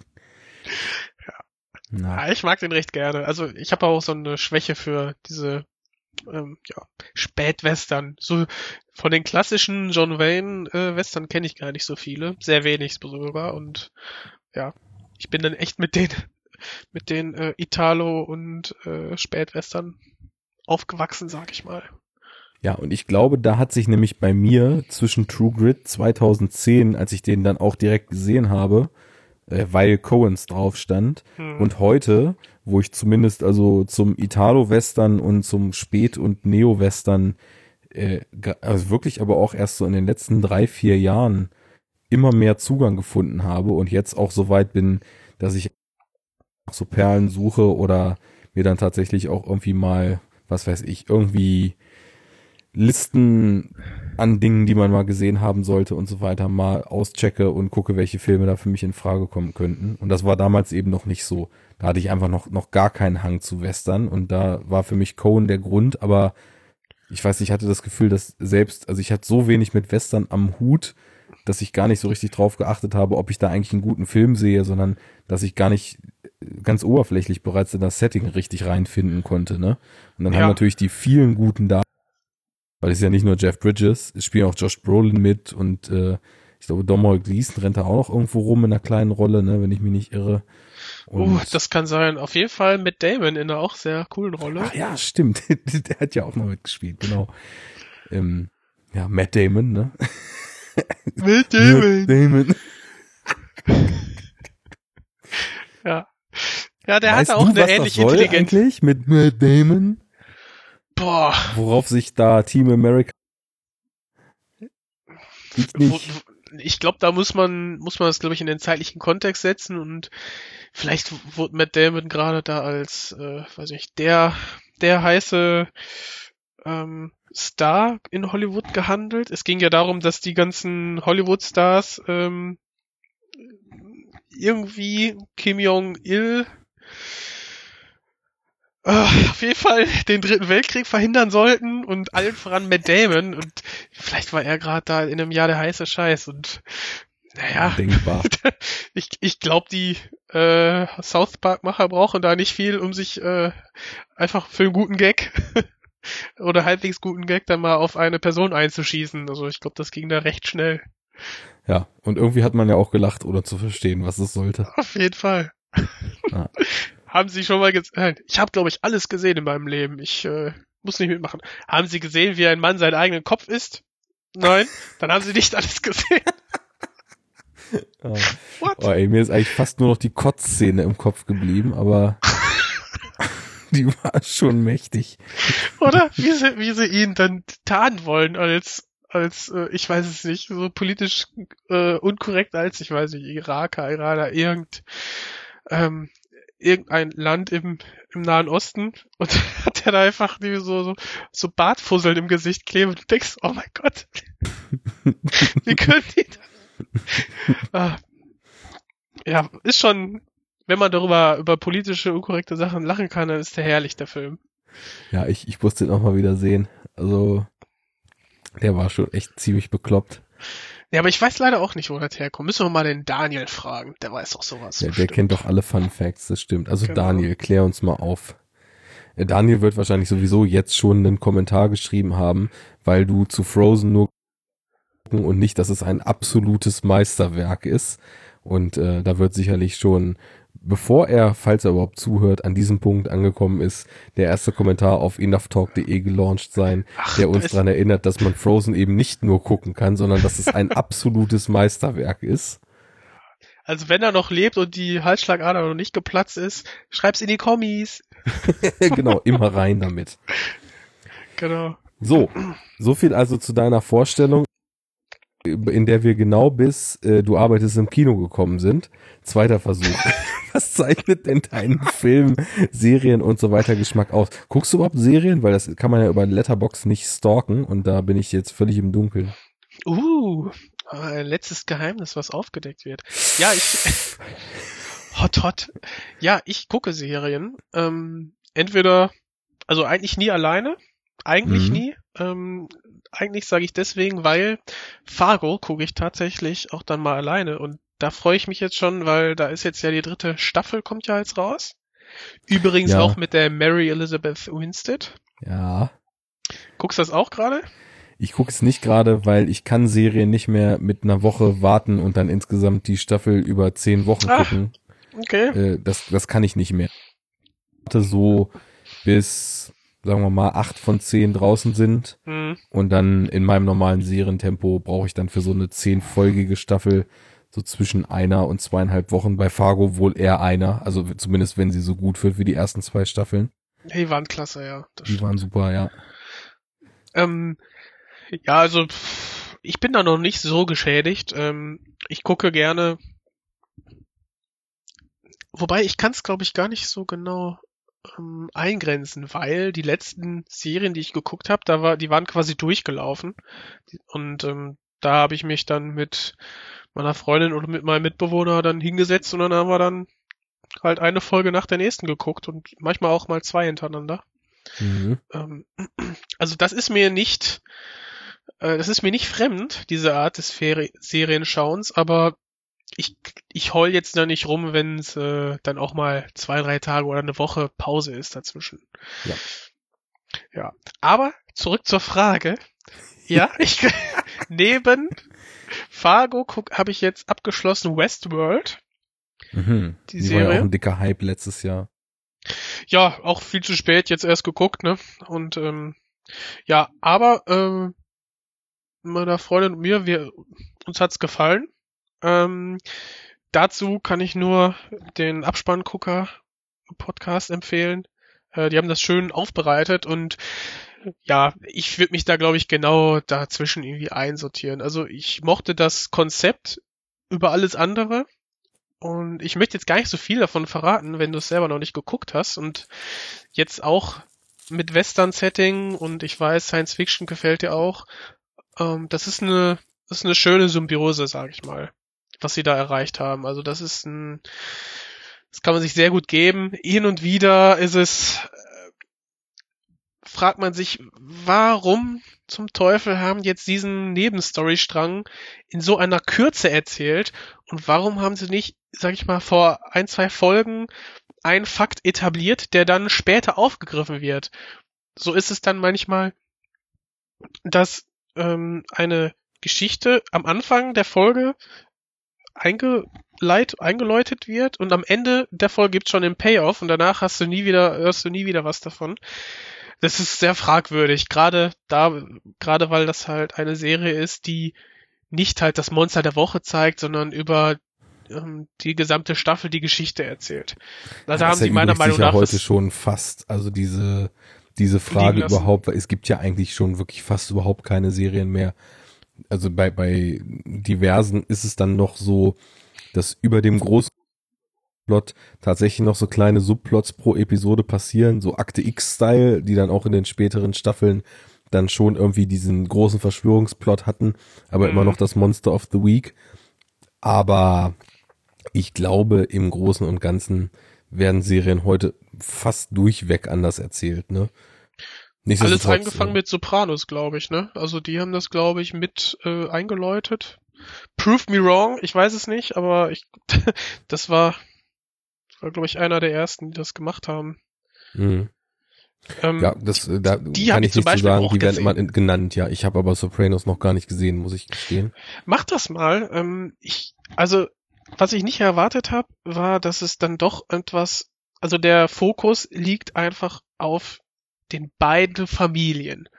Und mit beiden meine ich dem Privatleben des Tony Soprano und halt La Familia, die Mafia. Und dieses Wechselspiel der Privatperson und wie er sich in den beiden Familien bewegt, das ist die Serie. Und das ist auch wirklich, ähm, ja, man, irgendwie wachsen einem dann doch die Charaktere ans Herz und du bist echt dabei, und siehst sie einfach ähm, ja aufwachsen und sich mit der Situation arrangieren und das wird natürlich dann ja es ist auch so ein bisschen Aufstieg und Fall ähm, in der Mafia. Ich erwarte da auch viel von, muss ich sagen. Es ich habe am Anfang ein bisschen zu viel erwartet. Es ist okay. schon ein bisschen Soap Opera mäßig. Aber das muss gar nicht schlimm sein, ehrlich gesagt. Also ja. ich finde so, so ein bisschen, so ein bisschen äh, rumgesope und äh, überspitzte Dramaturgie und äh, dann äh, doch äh, zusammenkonstruierte weiter, das darf es ruhig geben. Also das ist für mich gar nicht so das Problem, muss ich sagen. Mhm. Ja, es ist schon schön. Also das, da kannst du dich auch was freuen. Ja. Und da hast du ja auch genug Staffeln. Genau, ist nämlich immer so der Punkt. Ähm, momentan, ich nehme so einiges mit, was derzeit läuft, wo ich einfach bei den bei den ersten Staffeln gemerkt habe, dass ich da gute Erfahrungen mitgemacht habe. Mhm. Also sei es eben Better Call Saul oder Fa wo warte ich noch drauf, dass da was kommt? Weiß ich nicht so. Also viele der Netflix-Serien fand ich tatsächlich auch ziemlich gut. Auf Amazon gibt's auch ein paar schöne. Und bei HBO ist eben immer das Ding, die sind halt auf keinem Streaming-Dienst, den ich nutze und kosten aber halt sau viel Geld. Mhm. Ich habe auch kein Sky oder so. Deswegen äh, habe ich mir bis jetzt da nur mal True Detective gekauft und war da auch überaus angetan von. Aber oh ja. ansonsten nicht Einblick, was HBO-Serien betrifft. Thema Soap. True Blood habe ich mal ein paar Staffeln geguckt, ne? das fand ich auch ja, in den ersten zwei. Erste. Ja, die ersten zwei, die fand ich auch wirklich auf so einem ganz, ganz äh, stupiden äh, Blood and Tits and äh, Teenie Drama Level fand ich die und irgendwie Vampire. ganz ja genau und Vampire ganz wichtig fand ich die ganz ja. unterhaltsam war sie auch und auch der auch das der Titelsong war richtig geil ja, genau, stimmt. Da gab's ja diesen Vorspann, wo dann noch Leute da irgendwie getauft werden und ja. äh, von irgendwelchen Predigern und so, so diesen, diesen Südstaaten-Rock-Song, ne? Ja, ja. Der, der war ganz cool. Ja, gute Vorspanne haben HBO-Serien sowieso immer. Und ähm, ansonsten, aber ja, ist das immer so, dass ich dann denke, okay, ich, ich möchte das sehen, ich möchte das auch gern legal sehen und äh, dann ist, muss man halt immer mal gucken, dass man irgendwie so die Blu-rays mal günstig schießt und das ist zumindest bei Sopranos, wovon Blu-ray-Box rausgekommen ist, glücklicherweise, mhm. die auch anscheinend, soweit ich zumindest informiert bin, im Originalformat rausgekommen ist, nicht wie ja. The Wire, wo sie plötzlich eine 16 zu 9 Fassung aus einer 4 zu 3 Serie hey, gemacht haben. Sag da nichts gegen. Hast du mal gesehen, wie die die überarbeitet haben? Ich sag da erstmal nichts gegen, äh, weil die haben ja auch äh, nicht da das Bild beschnitten, sondern erweitert. Das ist ja halt irgendwie genau. schon so der, die Sache dabei. Insofern ähm, und was sie der der Serie dann doch mal an Leben eingehaucht haben dadurch, glaube ich. Also ich ich muss zugeben, ich kenne das nur in 16 zu 9. Mhm. The Wire. Aber ich halte The Wire, also es ist im Moment meine Lieblings, also auf Platz 1 meiner Serien. Sagen wir es doch, ja. wie es ist. Es ist klasse. Kennst du die? Hast du die gesehen? Da bist du auch nicht der Einzige mit. Also ich habe davon bis jetzt nur zwei Staffeln gesehen. So ein bisschen auch äh, einfach aus der Not heraus, weil es war, als es früher Watch oh. Ever noch gab. Ähm, Ach so. Da war ich so anfangs mal, auch mhm. also bevor in Deutschland Netflix gelauncht ist. Und die hatten halt ganz entgegen den Deals, die es heute gibt, wo Sky also wirklich exklusiv den, den HBO-Kram streamt, die hatten halt auch äh, HBO-Serien im Angebot. Mhm. Und da hatte ich dann damals eben True Blood gesehen und äh, zwei Staffeln The Wire gesehen. Und äh, was war es denn noch? weiß ich nicht mehr, irgendwas anderes von HBO auch noch. Auf jeden Fall, ähm, die erste Staffel fand ich richtig, richtig, richtig. Mhm. Also auf so eine Art, dass es irgendwie, ich hatte diesen Ansatz in der Art und Weise noch nicht gesehen, weil oft wird ja so Polizeiarbeit und Undercoverarbeit und Beschatten und Ausspionieren und so weiter halt total stilisiert und dynamisch dargestellt. Und bei The Wire ist es ja so, dass man eben das genaue Gegenteil zu sehen kriegt. Und dass man eben zu sehen kriegt, dass das, was hochgradig ist, unglaublichen psychologischen Druck auch bei sämtlichen Beteiligten auslöst und ja, es ist einfach super geil gezeichnete Figuren ähm, auf, auf beiden, beiden, Seiten. Wollte ja. ich gerade sagen, auf beiden Seiten. Du hast, also es ist so ausgewogen erzählt und du also spätestens nach, ich weiß nicht, nach der Hälfte der ersten Staffel weißt du in etwa, wo der Hase langläuft. Du hast nämlich, du kannst dich ganz schwer positionieren. Du kennst beide Seiten, ja. die auserzählt werden, und du siehst einfach nur das Dilemma, in dem sich Polizei und in dem sich die Gangster bewegen. Und ich sag dir, ja, Staffel 2 hat einen etwas anderen Ansatz. Die ähm, kenne ich auch.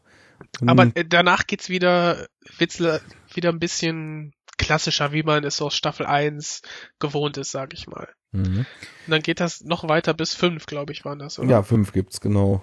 Ja. Mhm. Ich, ich will die auch auf jeden Fall noch mal zu Ende gucken, weil es war nämlich schon so, dass ich mit diesem anderen Ansatz nicht klar kam, beziehungsweise das irgendwie so ein ambivalentes Gefühl in mir ausgelöst hat. Ich fand einmal den Perspektivwechsel total geil, dass wir da plötzlich nicht mehr die ganzen Hauptfiguren aus der ersten Staffel im Vordergrund haben, sondern dass es plötzlich um eine ganz andere Figurenkonstellation geht und wir eben, und das macht The Wire auch ziemlich geil, plötzlich in eine ganz andere Welt so einen Eindruck kriegen oder Einblick wieder kriegen. Wir haben ja so diese Drogenpusher, Hood-Gangster so in der, in der ersten Staffel und eben auch total viel Fokus auf den ganzen anderen Cops. Mhm. Und ähm, in der zweiten Staffel ist es ja so, dass die sich auch so ein bisschen auseinander dividiert haben und wir plötzlich voll in diese Schmugglerwelt dieser abgeranzten Hafenarbeiter und äh, mehr so in so eine irische oder irische Einwanderkultur, wenn ich mich jetzt gerade nicht komplett irre, ähm, reinkommen und reinrutschen und im Endeffekt plötzlich eine komplett die nur so Teilüberschneidung hat, äh, erstmal sehen. Ich mochte die aber dramaturgisch nicht so gern wie die erste. Also irgendwie hat mich die, ich fand die erste deutlich interessanter. Und ja. du bist der erste, also du bist nicht der erste, du bist der einer von ganz vielen, die mir sagen, ja, die zweite ist eigentlich auch der Hänger der Serie und eigentlich geht's dann so gut wie mit der ersten weiter. Und die fand ich echt ja, wirklich, also brillant ist nicht übertrieben. Deswegen werde ich die auch auf jeden Fall mal weiterschauen. Die Brillanz steckt eigentlich darin, dass die das Bild, was du, was gezeichnet wird in der ersten Staffel, es wird einfach erweitert oder verfeinert.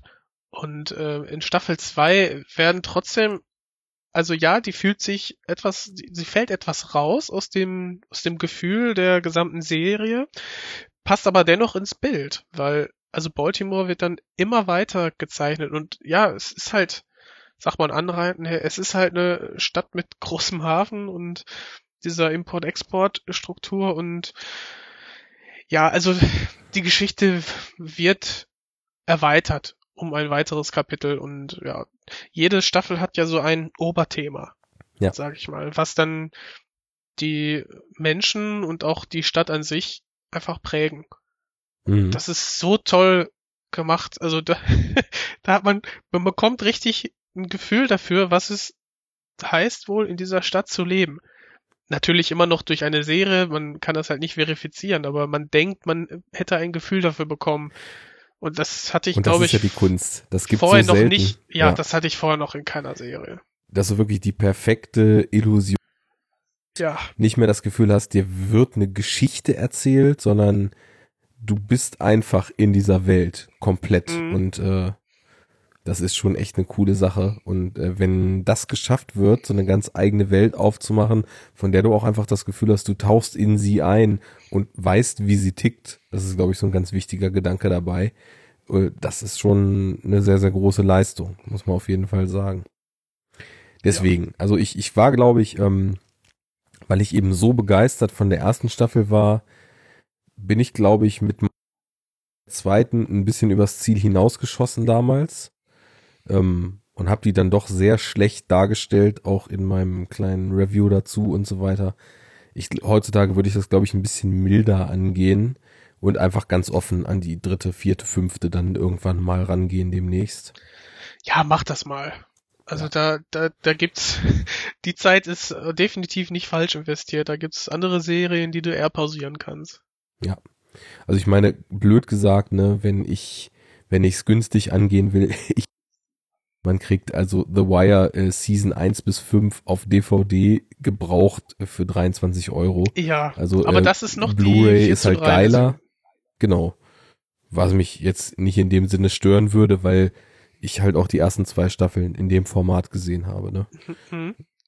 Ist ja auch ursprünglich in dem Format erdacht. Also von daher, das ist schon. Ja. Kann man sich auf jeden Fall geben. Ja. Ich glaube, da mache ich demnächst mal mit weiter. Und wenn ich das super geil finde, dann kann ich auch immer noch die DVD-Box wieder verkloppen und kann irgendwie nochmal holen. Ähm, wird ja irgendwie Gründe haben, dass in relativ vielen Listen, die ich schon mal so gesehen habe, ich fange schwer von Listen an, eigentlich ziehe ich mir gar nicht so viele Listen rein, aber es passt jetzt gerade irgendwie, äh, dass dann also The Wire wirklich äh, als eine der, wenn nicht die gelungenste Serie überhaupt ja. äh, gewählt wurde. Die kommt auf meine Liste direkt drauf auf die Liste. Ich habe es hier mal auf die Merkliste gesetzt, die DVD-Box. ja, manchmal gibt's auch das äh, Angebot der Blu-ray-Box wie bei Amazon Italien oder was. Muss man ja. mal überprüfen, ob es dann englische und vielleicht auch die deutsche Tonspur, wer es möchte, drauf ist, aber das kriege ich mal mit ein, zwei Klicks raus. Also ich muss ganz ehrlich sagen, dass äh, ich, was den Baltimore Slang betraf, das eine oder andere Wort tatsächlich so, dass man nachgucken musste. Mhm. Urban Dictionary ist dein Freund, ne? Ja, ja. Ich weiß es jetzt gar nicht mehr, was es da für Slang-Begriffe gab, aber die hatte ich selbst äh, mit jahrzehntelanger US-Hip-Hop-Erfahrung und so weiter teilweise noch nie gehört. Und ähm, ja, das, da muss ich dann schon mich so ein bisschen einhören, aber das, das ging so weit dann auch schon. Und ähm, ich weiß nicht, es liegt, glaube ich, teilweise auch gar nicht einfach so eine Leute wie Lance Reddick zum Beispiel, der redet halt immer total komisch, ne? Egal, ob der jetzt irgendwie das Skript von The Wire gerade vorträgt oder ob der irgendwie in äh, The Guest den, äh, den, den Sergeant spielt oder in Old Boy am Remake am Anfang kurz am Tisch sitzt, ist egal, der redet halt immer seltsam. Lance, ein cooler Typ ist. Ach, das ist der Großgewachsene, ne? Genau, der Detective oder Lieutenant Daniels. Ja. Genau. genau. Ja, Wobei man, ja, das, das war auch ein freudiges Wiedersehen, ja. Wobei man Bank noch viel schlechter verstehen kann in The Wire. Aber er erzählt ja nicht so viel, ist nicht so schlimm. Findest du nicht? Oder verwechsel ich den gerade? Oh oh. Bank war doch auch über die ganze Laufzeit dabei. Ach, das war sein, das Der war der Kollege von vom Lalti, genau. Ja, genau. Ach, wenn du Fuck verstehst, dann Dann ist die Serie selbsterklärend, genau. genau. Ja, sehr cool. Aber also wirklich, ähm, können wir auch mal, wenn das jetzt hier eigentlich schon klar ist, dann mal so als Empfehlung aussprechen.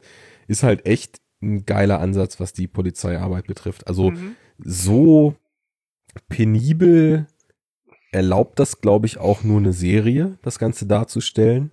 Weil du, du kriegst ja mit, wie die über Wochen erfolglos da auf irgendwelchen Dächern sitzen, um irgendwie den falschen Ja. Moment von diesen äh, Pushern da abzuwarten. Und es klappt und klappt einfach nicht. Und dann gibt weiter.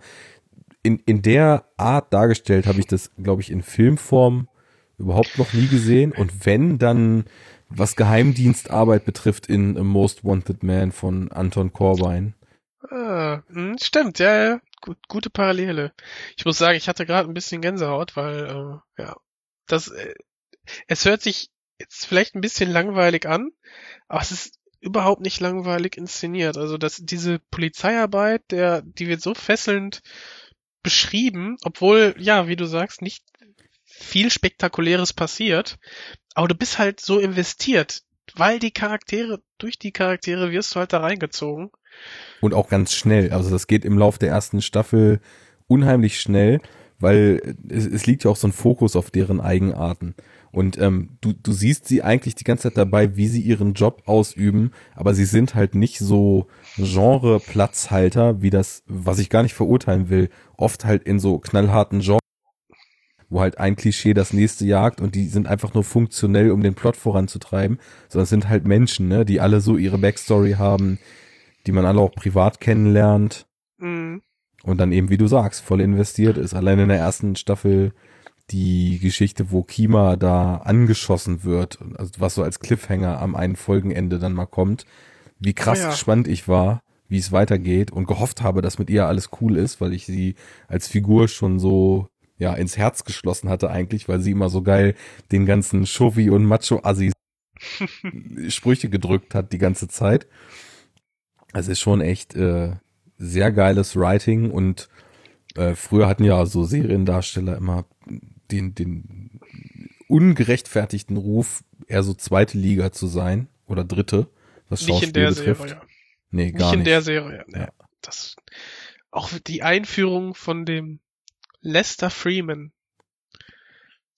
Erinnerst du dich? ich muss gerade mal. Der- Ach so, genau. Also- ne, von den. Genau, Mhm. genau, der, der eingeführt wird und du denkst, was ist das denn für ein schräger Vogel, weil er quasi so kleine Kommoden baut, die man nach, also dann, feilt er da stundenlang, um sich die Zeit zu vertreiben an so einer Spielzeugkommode, die man sich nachher ins Puppenhaus stellen kann.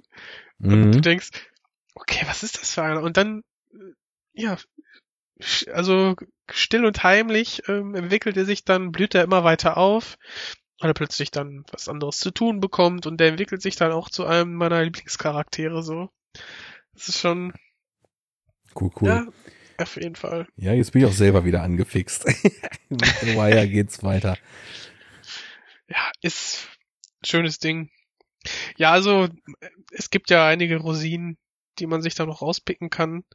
Ähm, aber ich gucke auch nicht nur äh, Kritiker-affine Serien, sondern ähm, ja, äh, mit meinen Mitbewohnern gucken wir uns auch gerne dann mal Walking Dead an, äh, schlagen die Hände über den Kopf zusammen, wenn da wieder das gleiche passiert wie in den sechs Staffeln davor, aber hey, es macht Spaß, wenn die Zombies dezimiert werden. Also, naja, so ein bisschen das ist ja auch die Guilty Hauptsache, Pleasure. ne?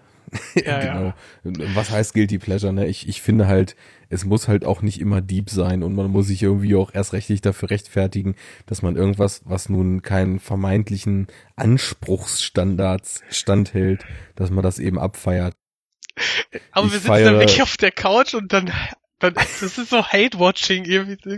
Das kann doch jetzt nicht deren Ernst sein, ne? Schon wieder, ne? Oder ah, gleich passiert bestimmt das und das. Oder dann am Anfang werden immer Wetten eröffnet. Ja, der stirbt, nein, die stirbt und so weiter. Mhm. Und ah, Ja, es ist ich- aber unter, es ist einfach unterhaltsam. Das ist Ja. eben so die Sache und dann äh, passt das ja auch so weit. Also ich, ich merke halt bei mir, ich bin auch, was heißt auch, ich glaube, du hast irgendwas in die Richtung vorhin gesagt, also noch nicht so lange auf die Serie gekommen. Ähm, ich weiß nicht, ob du das irgendwie so verstanden hatte, dass du auch jetzt noch nicht so lang wie du Filmfan bist, Serien auch guckst oder war das falsch? Äh, ach, was interessiert mich mein Geschwätz von gerade? Keine Ja, Ahnung. gut, also ist auch wurscht. Also bei mir ist es ja so, ich habe erst äh, sehr, sehr schön, das ist die beste Einstellung. hier. ich ich habe erst ähm, als Breaking Bad auslief und die Mhm. ausgestrahlt wurde, habe ich mich irgendwann mal dann doch breitschlagen lassen, mal mit Breaking Bad anzufangen und habe so ein bisschen oft ist ja so das Ding, äh, wenn man von irgendwas das erste Mal Kontakt hat, dann ist man halt einfach enorm geflasht und ähm, das war bei mir dann eben Breaking Bad. Also Serien war für mich halt früher immer so Sachen, die halt immer im Fernsehen laufen und die man halt mal einschaltet und mal nicht. Ist egal, weil halt sowieso einfach quasi jede Woche ein günstig produzierter Kurzfilm mit einer eigenen Geschichte ausgestrahlt wird. Mhm. Bei Akte dann so ein bisschen anders. Das habe ich auch damals quasi so in Echtzeit geguckt. Ähm, dann aber gegen Ende so ein bisschen den Faden verloren, als es eigentlich schon erstmalig so ein bisschen in diese linearen Erzählungen mit übergeordneten Plots und so dann eigentlich abtauchte, die Sendung. Und dann, weiß nicht, Lost war halt ein krasses Ding. Das habe ich damals halt Oh. auch so verfolgt, ne? Und Äh, wenn Das da- habe ich geguckt, als das quasi durch war, weil das wollte ich mir nicht anschauen. Dieses eine Woche warten. Äh, Ja. Da sagen ja auch viele, das gehört einfach dazu, ne? Das Spekulieren im Internet und so. Und äh, ja, irgendwie habe ich da halt nicht mitgemacht. Aber ich muss sagen, also wenn jemand nach der dritten Staffel abschaltet, dann hat er das Beste gesehen. das ist halt so die Sache. Also ich, ich kann das überhaupt nicht mehr rational beurteilen, weil ich, ich war halt früher einfach, äh, sechs Staffeln gibt's, ne? Ja, gefühlt, ja. Ich habe ähm, Fühlt sich an wie acht. die erste dann damals noch so mit dem Freundeskreis einfach im Fernsehen geguckt, ne? Das wurde ja auf Pro7 ausgestrahlt. War halt Lineares Fernsehen. Ja, genau. Also wirklich, das fand ich aber cool, ne? Weil das ist was, das machst du halt heute auch nicht mehr. Dass wir, dass wir uns halt wirklich montags bei dem Kumpel getroffen haben, haben halt Mhm. äh, so den Nachmittag durch zusammen Mucke aufgelegt und um Viertel nach acht kam Lost und dann haben wir halt Lost geschaut zusammen, ne? Also es war ein cooles Event so, ne? Auf das man dann, als es dann die krassen Cliffhanger immer gab und so weiter, sich dann relativ schnell auch äh, dann so gefreut hat, dass es halt wieder Montag ist, ne? Das muss man der arbeitenden Bevölkerung erstmal erzählen, ne? Freude, dass wieder Montag ist. Aber äh, aus anderen Gründen eben. Und das war war, das halt noch Schulzeit bei dir oder warst du gerade raus? Cool. Äh, nee, das, da war ich, wann, wann ging das los? 2004, ne? Da war ich ja dann zwei Jahre raus. Da habe ich dann schon, Hm. da habe ich das auch ganz gut in mein, in meine Planung immer so weit untergekriegt. Ja. Oder bin ich jetzt voll im Jahr verrutscht? Ich- muss jetzt mal nachgucken. Ja, 2004 war die erste Lost-Staffel, genau. Kam dann 2005 in Deutschland und dann habe ich noch ähm, das Jahr gewartet und habe die zweite Staffel dann auch noch auf Pro7 angefangen und als die dann durch war, dachte ich, nee, das geht gar nicht. Es gibt in den USA schon die dritte. Her damit, ne? Also irgendwie, was weiß ich, damals Rapid Share oder wo man sich den Kram halt hergeholt hat, Staffel gezogen. Im Lichtspielhaus Rapid Share. Genau, das, das Lichtspielhaus, der, der, der russische Piraterie-Hoster ihrer Wahl, ne? Und ähm, auf die Art und Weise habe ich dann jedes Jahr halt auch Lost dann die neue Staffel noch geguckt. Also ich habe dann in einem Jahr mal zwei gesehen, weil ich dann die deutsche Ausstrahlung und die aktuelle US-Fassung eben gesehen hatte. Ja, und dann war das wirklich so dieses ein Jahr warten, Lost geht weiter und dann einfach äh, echt gucken, wie du sagst, im Internet irgendwie spekulieren, nur geflasht sein. Und im Endeffekt war es soweit, dass ich, als es dann dem Ende zuging, dachte ich, okay, irgendwie geht's jetzt vorbei. Aber die Zeit war einfach cool mit Lost. Und der, diese Zeit war irgendwie Lost und nicht, dass das Ende viele Leute verärgert hat, weil dann ja rückwirkend alles keinen Sinn gemacht hat und beliebig ist, sondern so diese Leuten, äh, dieses Fiebern aufs nächste, aufs nächste äh, Episoden oder Informationsfragment, was vielleicht irgendein Mysterium löst, auch das Fiebern auf die nächsten fünf Mysterien, die aufgemacht werden und so.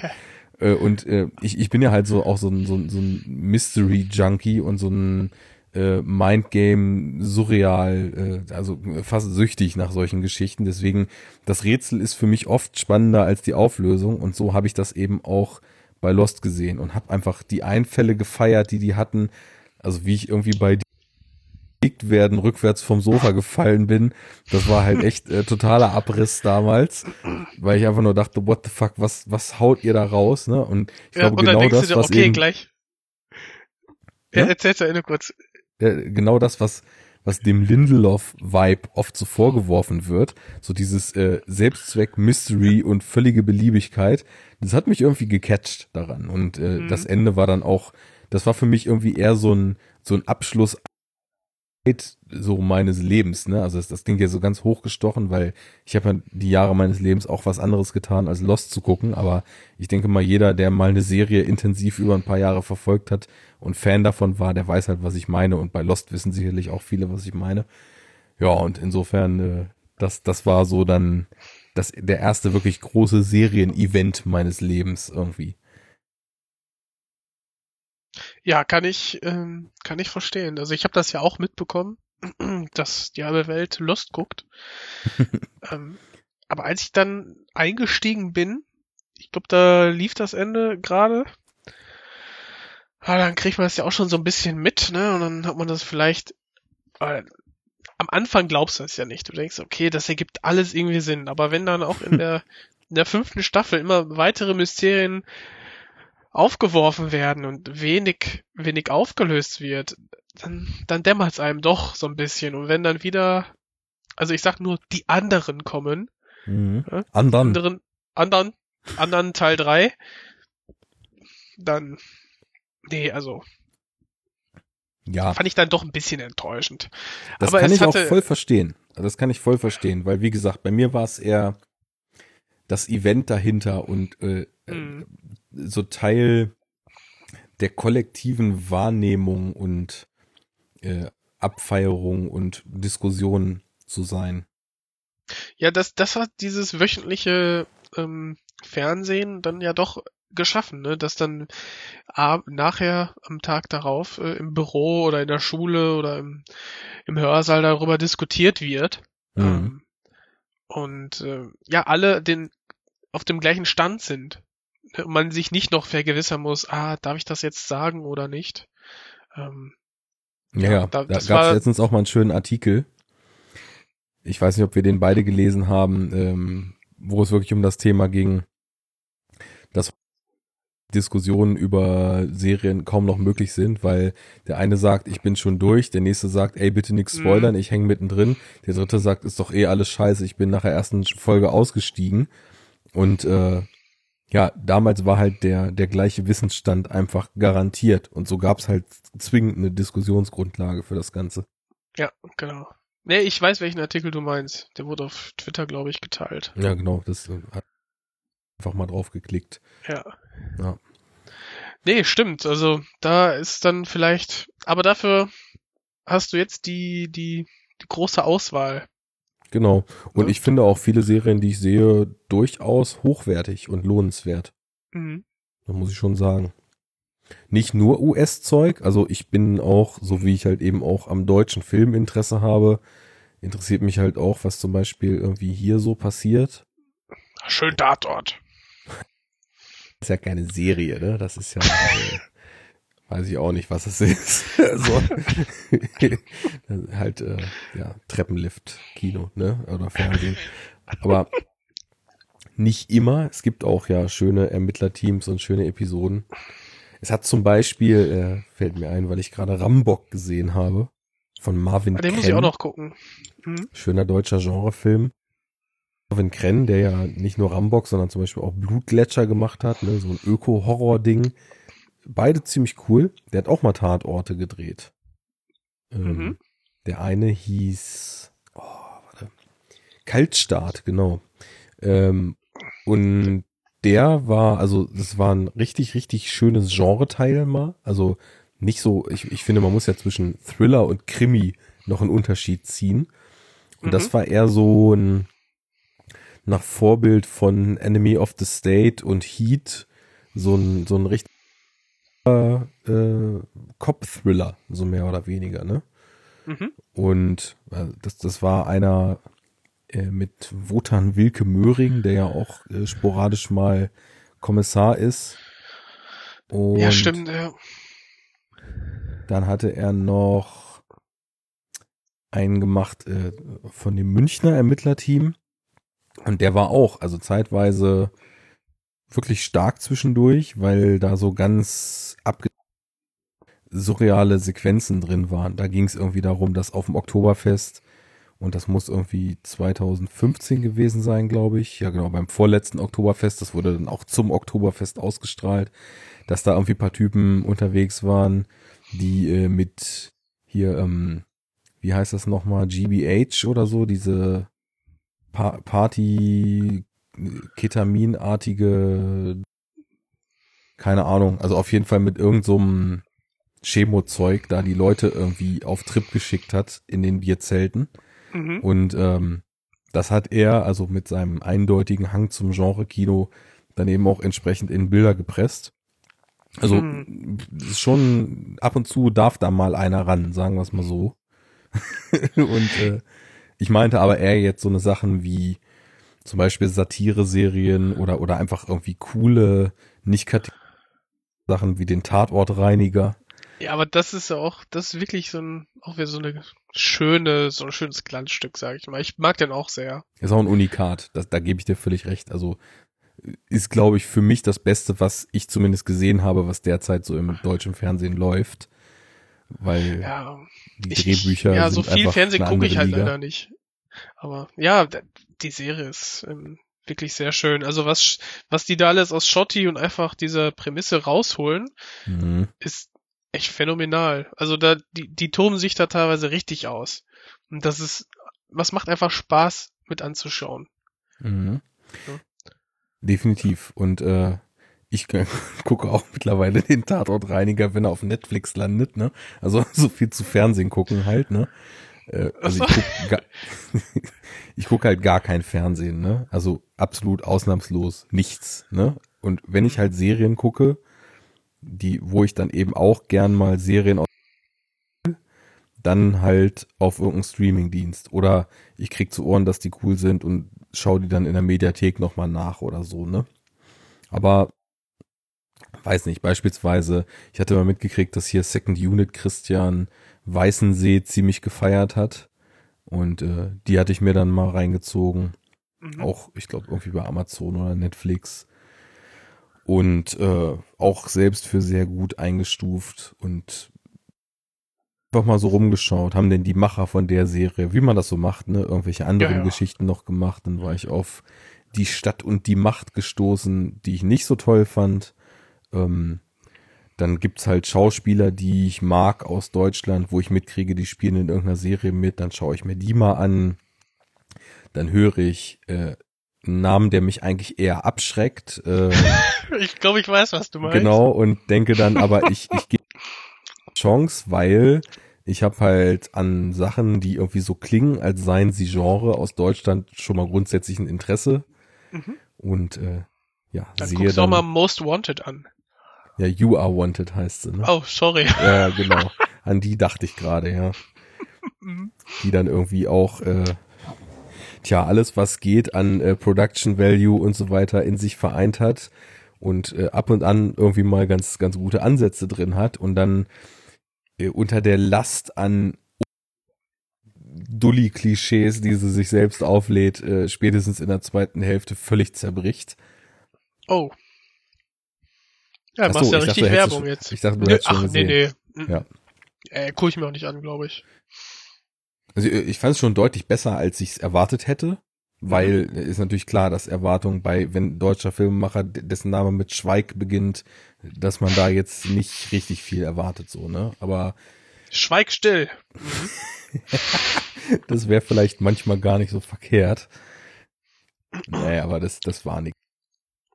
Ist klar, sieht krass aus, aber also wirklich, wenn du, nehmen wir mal an, du gehst durch die Fußgängerzone und hältst irgendeine Oma an und fragst sie, Haben Sie schon mal was von Hacking gehört? Haben Sie mal einen Euro? Ja, das auch.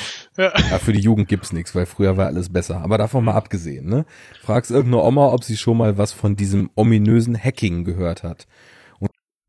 Erzählt dann, wie das mit den Hackern ist und Identitätsdiebstahl und so weiter. Dieses Maß an Deepness und äh, an, an äh, Profundheit des Wissens transferierst du dann in eine Serie über Hacker und Identitätsdiebstahl.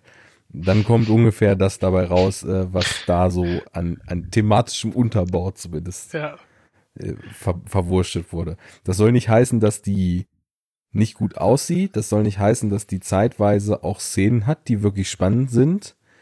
Aber ich, äh, da, da würde man eigentlich denken, einen Tatort zu sehen. So erklärbar und äh, klischeemäßig, wie da halt so das Vorgehen von Hackern geschildert wird.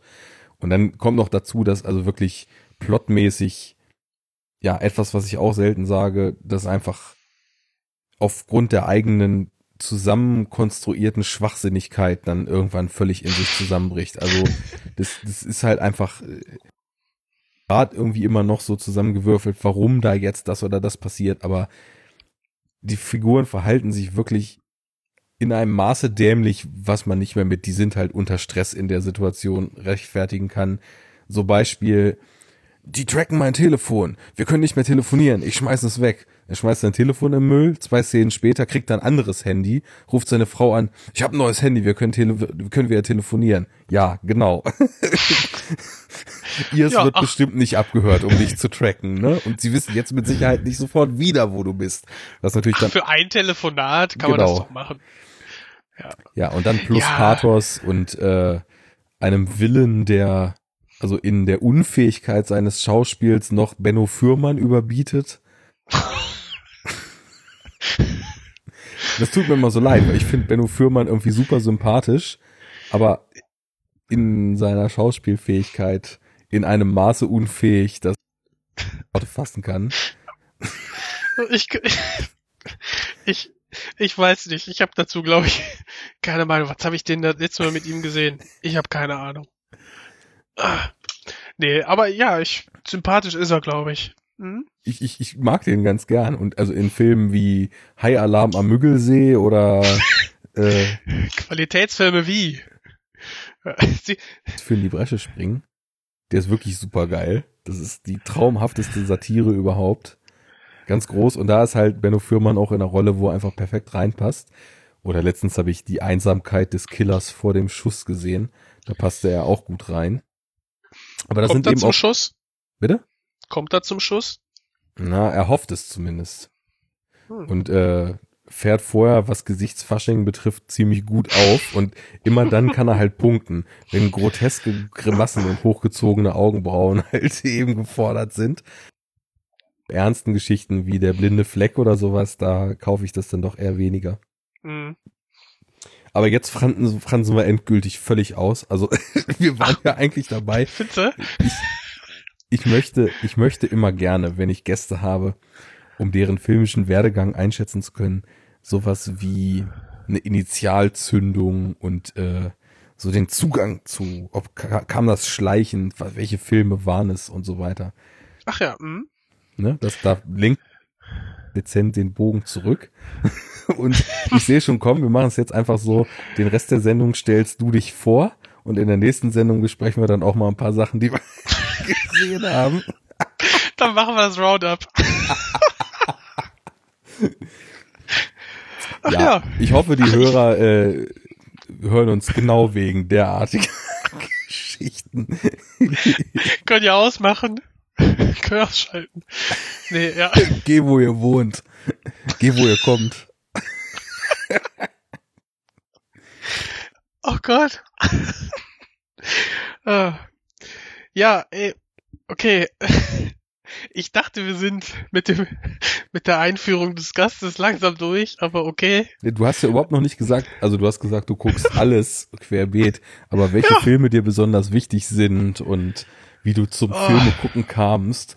Wir, wir legen hier Wert auf Gründlichkeit und Vollständigkeit. Also das hast du dir, als Das du wird- gesagt hast. Das wird umfassend beleuchtet. Okay. Nun, welche Filme sind mir besonders am Herzen, die mich irgendwie ähm, ansprechen auf einer ja, Art und Weise, die entweder mein ja mein Herz direkt an anspricht oder halt dann ja, hört sich immer so hochgestochen an, aber den Intellekt irgendwie, dass man sich mit einer Sache so gerne und umfassend befasst und dann auch von der Struktur oder vom Thema an sich schon ähm, voll eingenommen ist. Solche Filme. Und das kann ich aber eigentlich immer nur im Nachhinein so wirklich ähm, ausmachen oder, oder betiteln, weil es gibt dann dieses, äh, der Daniel sagt dann aus dem Spätfilm, sagt, ja, ich bin in die Handlungsfalle getappt, zum Beispiel. Ähm, mhm. Wenn es dann darum geht, Filme vielleicht ein weiteres Mal zu sehen oder sie so ein bisschen strukturell auseinanderzunehmen, zu analysieren. Und äh, das sind dann aber auch Filme, die mich auch sehr, sehr ansprechen können, allein vom Thema her oder von, von der Art der Erzählung. Ähm, wenn man jetzt guckt, bei Letterboxd hat man ja die Auswahl, den Film ein Herzchen zu geben. Und das mache ich dann wirklich bei Filmen, die mir einfach persönlich so gut gefallen, wo ich dann manchmal auch gar nicht so genau festmachen kann, warum. Wo ich dann denke, okay, so ob objektiv sind die vielleicht gar nicht so top-notch. Aber für mich persönlich sind die so gut zugeschnitten. Die kriegen dann Herz, die liegen mir dann am Herzen. Ähm, ja, und diese vier Lieblingsfilme, die man da einwählen kann, ja, hin und wieder gehe ich die auch mal durch und dann kommt man neuer da rein, wie zum Beispiel jetzt Mad Max Fury Road, der letzte. Mhm. Der hat dann hm, auch einen anderen verdrängt. Heißt nicht, dass ich ihn nicht mehr lieb hab, aber mhm. es ist halt jetzt einer, wo ich denke, okay, das spiegelt auch so ein bisschen meinen Geschmack wieder. Eine neue ich muss jetzt tatsächlich erstmal gucken, was ich da eigentlich eingegeben habe. Mhm. Bei den vier Lieblingen. Ich stalke halt auch so gerade auf deiner Seite. Ja klar, das geht auch eigentlich gar nicht. Aber es finde ich cool, weil du hast ja auch hier das wandelnde Schloss. Das ist Howl's Moving Castle mhm. im, in der englischen sprachigen Fassung, ne? Ja. Ja. Und den hast du ja vorhin eben auch schon als sehr prägend erwähnt. Deswegen finde ich das mhm. cool, dass ich den jetzt hier wiederfinde. Und ähm, ja, da ist ja noch ein anderer dabei, den glaube ich, ach, ich weiß nicht, 50 Prozent aus den in den 80ern geborenen auch einfach nur richtig geil finden und abfeiern und toll. Du weißt schon, was ich meine. Es ist Fight Club. Aber so doof sich das anhört, ich finde, oder abgedroschen, nicht doof. Ich habe den das erste Mal gesehen, da war ich, also, da lief der im Fernsehen, weiß ich, da war ich 15, 16 oder so um den Dreh. Und da lief dann, dann abends im, im Nachtprogramm. habe ich halt mir diesen Film angeguckt und ich konnte, also ich habe den relativ am Anfang eingeschaltet, das war mein Glück. Das war mehr oder weniger zufällig, das dass ich den gesehen habe. Ja. Und also der hat mich so gefesselt, ich konnte nicht ins Bett gehen. Ich, ich war müde, war mir egal, ich habe den durchgeguckt und ich war so geflasht von, von diesem Film, von dem Ende, was er da gemacht hat. Ich, ich dachte mir so am Anfang, ja, ey, so die Bewegung, die die da bilden, ist vielleicht gar nicht so blöd und ja, scheiß Kapital und am, am Ende nimmt er ja diesen, diese Drehung, wo du dann denkst, okay, ey, was ist, was ist mit diesen Idealisten geworden? Ne? Mhm. So ein mhm. bisschen verblendet, ne? wie, wie weit gehen die denn bitte? Und dann das Ende nimmt einen dann wirklich, oder hat mich dann schön mitgenommen. Das ist ja immer mit Filmen, die man ein bisschen zu früh sieht. Ähm, das war perfekt. Und ich glaube, da habe ich dann gemerkt, okay, Filme können mehr als das, was ich vorher ähm, gesehen habe. Einfach. Ne, ich wurde da so angesprochen, ich war so investiert in diesem Film, dass ähm, ich gemerkt habe, ja, okay, das so dieses Filme schauen ist, glaube ich, ganz cool. ja, und dann ging's halt immer so weiter, aber das war so, glaube ich, mit die Initialzündung. Sehr cool, Fight Club. das ist einfach auch irgendwas, was glaube ich, so anderthalb Generationen total eint. Ne? Diese, Dieser Film, oder? Diese, diese, diesen Zugang zu Filmen, diesen, ich nenne es immer gern Erweckungsmoment.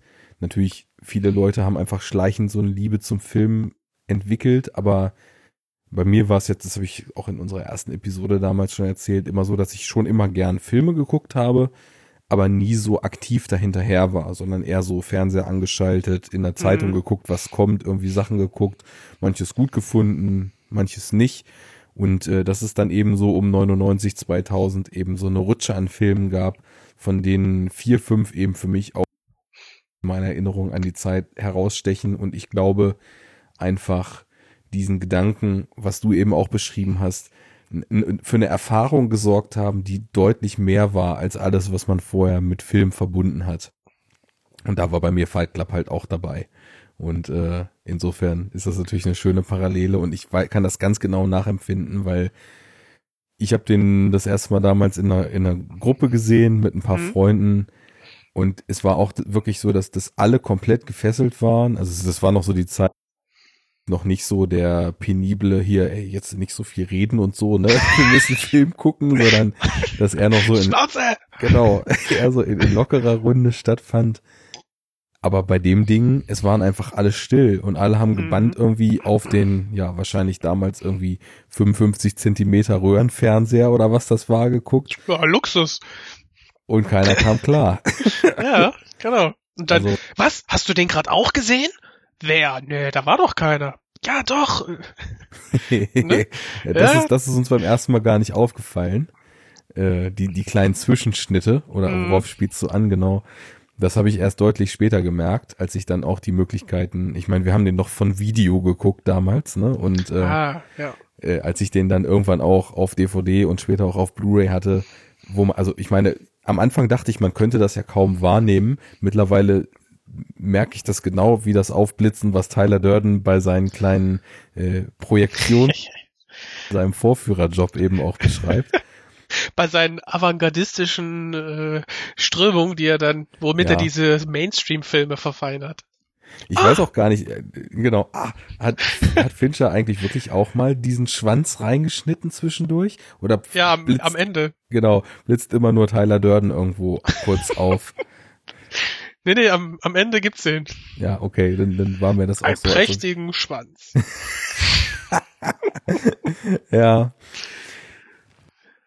So, das, das war bei mir ähnlich. Und das hat bei dir also auch so äh, den, ja. den, den Level an Flash, den ein Film erzeugen kann, erstmal eine neue Messlatte gesetzt, ja. Mhm, mhm, ja.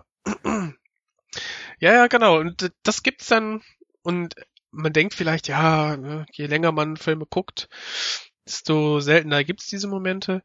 Mag vielleicht sein, aber es gibt sie immer noch.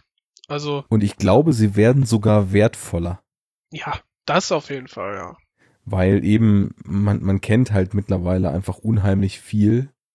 Und äh, ich weiß nicht, wenn ich das bei mir so aufsummiere, ich war ja, bevor ich auf Letterboxd unterwegs war, sehr penibel auf Movie-Pilot, ne? Mhm. Und äh, mache das immer noch so ein bisschen parallel. Und weiß ich nicht, wenn ich da auf mein Profil gehe, ich habe das länger nicht mehr drauf geguckt und bin gerade überrascht, dass ich mittlerweile bei über 2200 bewerteten Filmen da bin.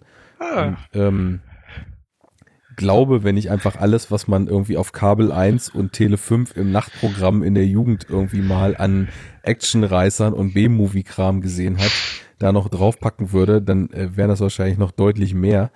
Äh, ist auch egal, was da für eine Zahl steht. Ich wollte nur darauf hinaus, man hat einfach schon unheimlich viel gesehen. Man hat auch unheimlich oft das Gefühl, das habe ich schon tausendmal gesehen. Und wenn dann eben solche Filmerfahrungen einen immer noch so völlig abheben lassen, dann, dann ist das halt ja. noch mehr was Besonderes als quasi so bei dem ersten Zugang, ne? Genau, und das ist halt echt dann so ein Phänomen, wenn es nicht nur bei einem selbst ist, ne, oder bei einem ja, Gruppenkreis, Bekanntenkreis, wo du denkst, okay, die ticken alle ähnlich, sondern wenn das dann doch so ein größeres Phänomen ist, wie halt dann auch bei, bei Fight Club. Und ich glaube, dann kann man auch von diesem Begriff Kultfilm sprechen, ne? wenn du wirklich dann so eine Art Personenkult plötzlich sich bildet und sagt, okay, hey, dieser Film ist aus dem und dem Grund, finde ich den so richtig gut und plötzlich viele andere mit einstimmen. Mhm. Und äh, ja. Definitiv. Ähm, das ist ja sowieso so eine schöne Diskussion. Auch Was so in der, in der Podcastosphäre, ne? Gibt es Kultfilme? Was bedeutet das überhaupt? Und äh, wie definiert sich das? Und wann ist ein Film ein Kultfilm? Zu Recht äh, mit der Kritik an dem Begriff, dass er ja auch gern als Verleiherschlagwort benutzt wird und auf DVDs gedruckt wird, jetzt schon Ja. Kult und so weiter, ne? Ach so, weißt du noch nicht veröffentlicht, ne? Jetzt schon Kult. Ja, Ah, ja. wirklich. Also ich äh, ganz krass ist das. Ähm, ich bin ja durch meinen Blog, also durch äh, Jackass Two Cents, wo ich halt schreibe, auch irgendwann mal habe ich mich mal so ein bisschen drum gekümmert und bin da in so viele Presseverteiler reingekommen, was so Releases betrifft, ne? Und da wird teilweise auch mit einem Schmuh um sich geworfen, der neue Kultfilm von. Und dann ist es halt so ein Direct-to-Video-Release, was halt noch nirgendwo überhaupt draußen ist, ne? Aber es ist der neue Kultfilm von so. Und dann denke ich mir auch so, ja, wo soll denn der Kult sein, der diesem noch nicht veröffentlichten Film folgt? Ne? Also ist äh, eher schwierig. Also ich meine, es gibt auch so Dinger, da passt das vielleicht sogar fast. Also Iron Sky war vielleicht irgendwie, bevor er released wurde, ein Kultfilm und ist Ja, danach stimmt. in Vergessenheit geraten. Äh, so Ausnahmefälle will ich nicht abstreiten. Aber hm, gehört da ein bisschen mehr zu. Ja, die haben dann ihre Glaskugel geschaut und gedacht, hey, das ist die einzige Möglichkeit, wie wir den vermarktet kriegen. Jetzt schon Kult. Genau, jetzt schon Kult, der neue Kultfilm. Aber nichtsdestotrotz, äh, Fight Club hat es natürlich definitiv zu diesem Status geschafft. Ja, oder? Äh, Würde ich sagen. Ich würde, das ist sagen, das ist so ein, ein Kultfilm. Ja. Der hat so einen, so einen Kult um sich geschart, so ein bisschen. Die Frage ist natürlich immer, wie der Kult das jeweilige Objekt der Begierde auslegt. Ähm, es wird ja heute, also ich kenne halt viele Leute, die den früher sehr mochten und deswegen noch schätzen, aber auch diverse Leute, so mit denen ich Kontakt hatte, ob nun im Netz oder real, die den Film eben auch vielleicht äh, pubertär oder sehr platt in seiner blinden Wut und äh, seiner verschrobenen Darstellung der Wirklichkeit finden. Ähm, aber ich denke mir immer so, damals genau der richtige Film zur richtigen Zeit Hm. und äh, Teenage-Rebellion im Subtext hin oder her oder vielleicht ähm, durchaus zumindest die Angriffsfläche dafür, ihn auf die Art und Weise mal zu hinterfragen. Aber nichtsdestotrotz äh, irgendwie auch ein wichtiges äh, Element einer ganzen Generation, die dann vielleicht plötzlich sich über Dinge Gedanken zu machen. Und wenn irgendwie nur jeder zweite davon irgendwie mitgenommen hat, dass nicht immer nur stumpfer Konsum vielleicht äh, eine Option ist, dann hat der Film ja irgendwie auch schon was erreicht. Und von daher sehe ich das eigentlich. Ja, gerade bei. Fight Club ist es schwierig. ähm, wir haben jetzt, klar, ja, haben wir jetzt natürlich angefangen, uns jetzt nicht groß vorbereitet. Diesen Vorwurf, den habe ich natürlich auch schon nicht nur einmal gehört. Auch die Sache ähm, Konsumkritik in einem Medium, was für Konsum nun mal steht, ist ja auch eine pikante Angelegenheit, sage ich mal.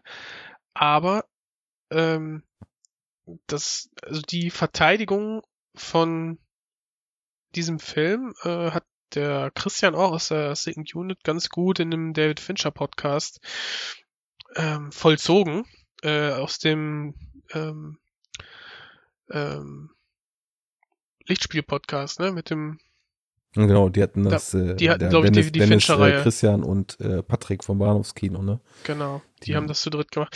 Und Fincher, Feature. Da habe ich dann auch wirklich, ich musste auch innerlich schreien, also nein, ne, jetzt macht mir hier nicht den, das kann doch nicht sein, ne, sehen die nicht. Also der hat da schon genial aufgezogen und man sieht auch die Kritik am Konsum, aber der ist nicht so eindeutig, wie ihn viele Kritiker gerne machen wollen. genau. Und allein, allein, dass wir einen schizophrenen Hauptcharakter haben, ist doch, ist ja schon fast Aussage genug. Ne? Ja. Das ist doch das größte Komment, den, der größte Kommentar und der, die Selbsterkenntnis, die ähm, der Film quasi ja in Person, äh, in der Hauptperson vereinen konnte. Und ich finde es eben auch wichtig, dass man sich mal vor Augen führt, es geht da um eine Person, die auf ihre ganz krude eigene Art und Weise die Gesellschaft hinterfragt und ihren eigenen Weg gehen will und in kompletten Irrsinn landet. Mhm. Und der logisch folgende Schritt ist doch eigentlich für den Zuschauer, sich genau dieser Attitüde anzunehmen und das, was man da sieht, nämlich eben auch zu hinterfragen. Und dann Ja. kann man doch eigentlich, also ich, ich, was heißt, man, man kann gedanklich bei allem Möglichen landen. Manche Leute landen auch irgendwie an, an dem Punkt, dass Wasserdampf am Himmel Chemtrails sind. Ne? Also das ist jetzt kein Argument, aber ähm, davon mal abgesehen, es ist doch eigentlich schon so, dass das relativ offensichtlich gezeigt wird, dass das völliger Irrsinn ist, was da am Ende abgeht.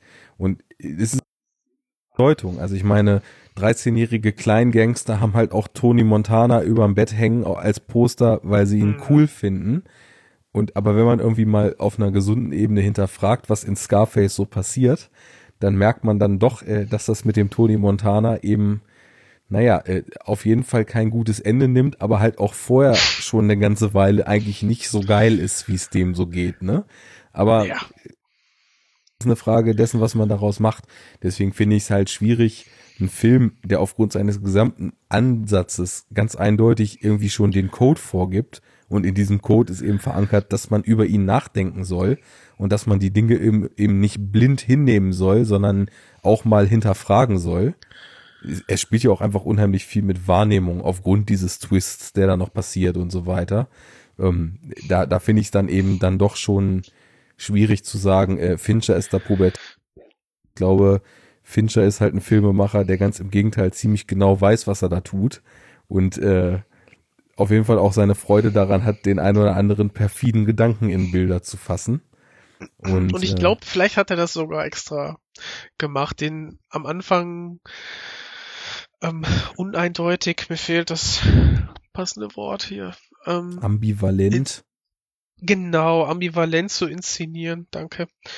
Und um da vielleicht auch Leute etwas vorzuführen, um sie dann im letzten Moment, nicht alle oder aber trotzdem viele, zum drüber nachdenken anregen wollte. Und vielleicht, weiß ich, dann ist das halt ein Lackmustest, ja. Die einen äh, feiern es ab und die anderen, die es vielleicht auf einer anderen Ebene ähm, wertschätzen, wissen dann sofort, okay, äh, mit wem sie es zu tun haben. Ja, klar.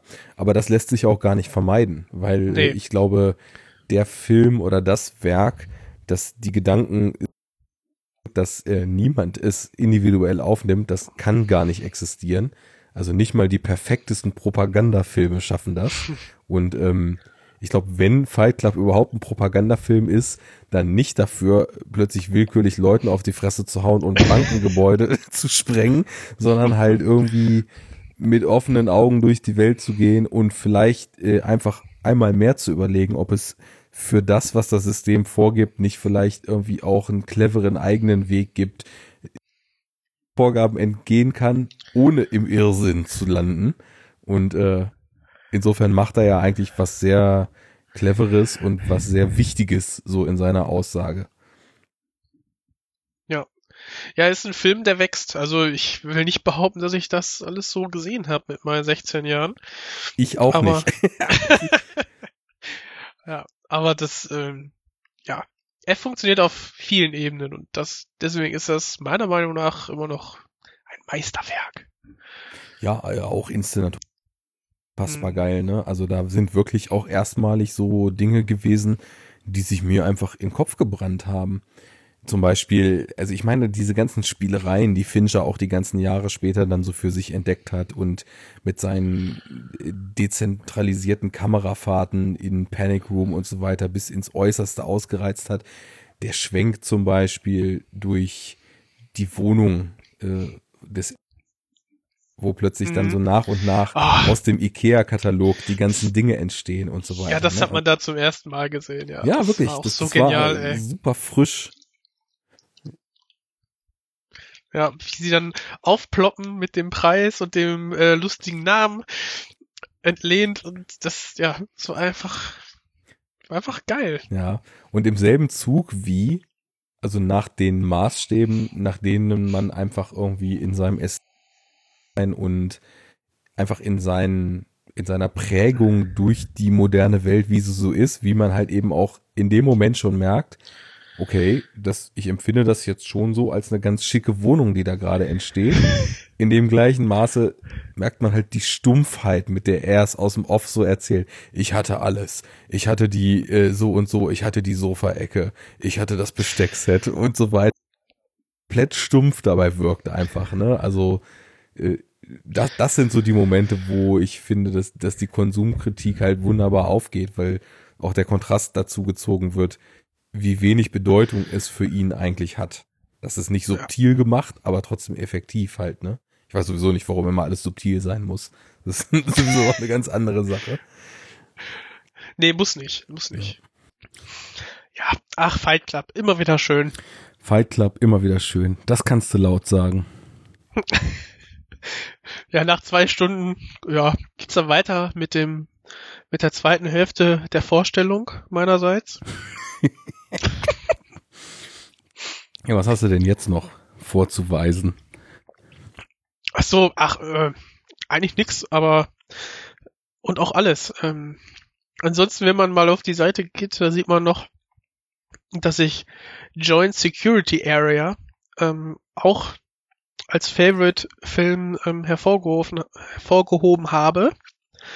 So stellvertretend für das Werk von Park Chan-wook. Aber interessant, Und, dass du dir dann gerade JSA ausgepickt hast, weil das ja nun mhm. doch eher so einer seiner unbekannteren Filme ist. Mhm. Das stimmt. Ähm, ich habe oh, ich bin mir nicht sicher, ob ich den wirklich vor Oldboy gesehen habe oder nicht. Aber ich habe den definitiv vor der kompletten äh, Vengeance-Trilogie geguckt. Mhm, okay. Und ja, das war auch nochmal so ein ähm, Moment, wo ich dann auch ein bisschen gehört habe, ja, hier, der soll ganz gut sein. Und dann habe ich mir den mal ausgeliehen vom Kollegen, der meinte auch, hier, guck dir den mal an. Ja, das war dann auch wieder so ein, ich dachte, okay, wow, krass. Ja, und natürlich ist es halt äh, geil, wenn du halt dann JSA da stehen hast und vielleicht nicht den äh, Oldboy, wie sie den alle haben. Aber das Was lag tatsächlich auf sehr viele Leute zutrifft, auf deren Profile ja, man so stößt. Aber das ist auch, ich meine, das ist wirklich auch der, der bekannteste Vertreter. Natürlich, Geschmack ist verschieden, das haben wir jetzt ja auch schon rausgestellt. Ähm, auch nochmal zu der äh, Fernsehserie You Are Wanted. Es hat dich ja einfach nicht angesprochen. So, andere spricht es halt an. Und bei JSA war das so, ich weiß, ich war vielleicht auch gerade in der richtigen Stimmung oder so, aber das ist, der ist einfach, das ist so ein humanistischer, menschelnder Film, wie wo dann auch diese, ähm, diesen bisschen Pathos und Kitsch einfach so gut funktioniert in der Geschichte. Es hat, weiß ich nicht, es hat einfach Klick gemacht. So genial. Also ich finde den richtig, richtig gut. Ich ja. muss sagen, ich kenne den leider noch nicht. Ich habe den zwar mhm. hier liegen, allerdings irgendwann auch mal gebraucht, super günstig auf DVD gekauft. Hoffentlich dann, geht die noch. Dann, dann relativ äh, bald festgestellt, dass der quasi im gleichen Zeitraum von Rapid Eye dann auch endlich auf Blu-ray rausgebracht wurde und seitdem mhm. gedacht, äh, da hole ich mir dann doch lieber nochmal die Blu-ray, bevor ich dem Film vielleicht äh, dem, was er ist, nicht gerecht werde und ihn dann nur auf DVD gucken kann. Mhm. Was das betrifft, bin ich nämlich doch relativ picky, muss ich sagen. Ah, das kenne ich. Ich werde da immer für belächelt von Menschen, die es halt anders sehen. Ne? So, ja, ist halt keine Blu-ray, tut mir leid. Ne? Ja. ich denke so, ja, ist ja okay, ne, ich den gucken will, dann, aber ich kaufe mir keine DVDs mehr, wenn ich den auch auf Blu-ray kriegen kann, den Film. Ja. Und ich bin mittlerweile so weit, dass ich anstatt irgendwie eine abgegrabbelte, günstige deutsche DVD dann tatsächlich mir lieber irgendwie Import-Releases hole und dann irgendwie in Kauf nehme, äh, na gut, also ich gucke sowieso O-Ton mit Untertiteln, aber dann eben nicht mal mehr deutsche Untertitel zu haben, sondern irgendwie mit englischen Untertiteln vorlieb nehme und so weiter, weil mhm. ich einfach auf DVD-Qualität keinen Bock habe. Das ist, ich finde, das wird halt einfach auch irgendwie dem Kino nicht gerecht. Also weder ähm, digital gefilmte Werke, die also in nativer Auflösung, also mindestens 4K sind und dann äh, auf ein Sechzehntel runtergeschrumpft werden, um auf eine DVD gepresst zu werden. Oder Ja, ich meine, bei analogen sind ja eigentlich, da ist die Grenze ja das Atom, so mehr oder weniger, ne? Also klar, Ja, klar der- sind, äh, ja, der Film, der, äh, der Rohmaterial war, ne? ja klar, aber ich meine, die, die äh, Silberchlorid oder was das ist, Kristalle, deren Form kann ja auch immer noch quasi in unendlicher Auflösung abgebildet werden.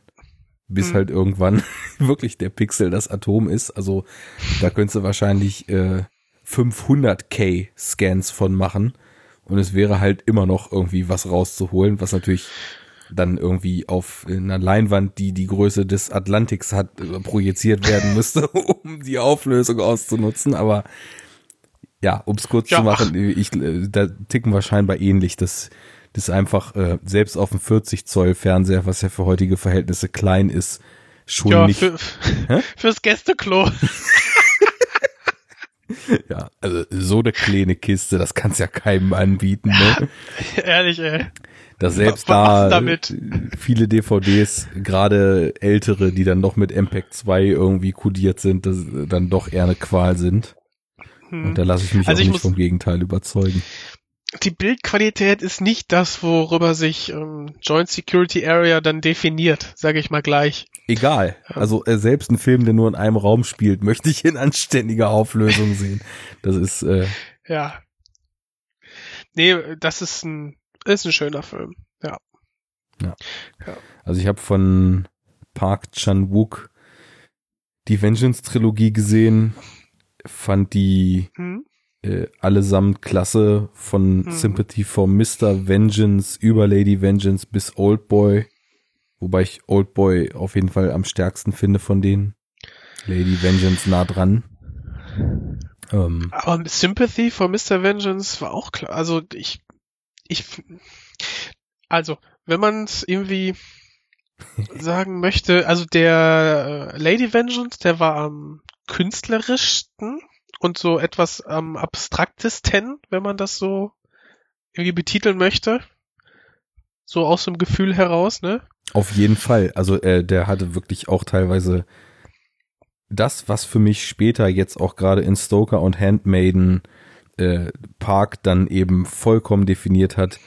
Also wirklich aberwitzige Bildkompositionen, die sich echt einbrennen und die du dir auf ein Poster drucken könntest und als Kunstwerk an die Wand hängst.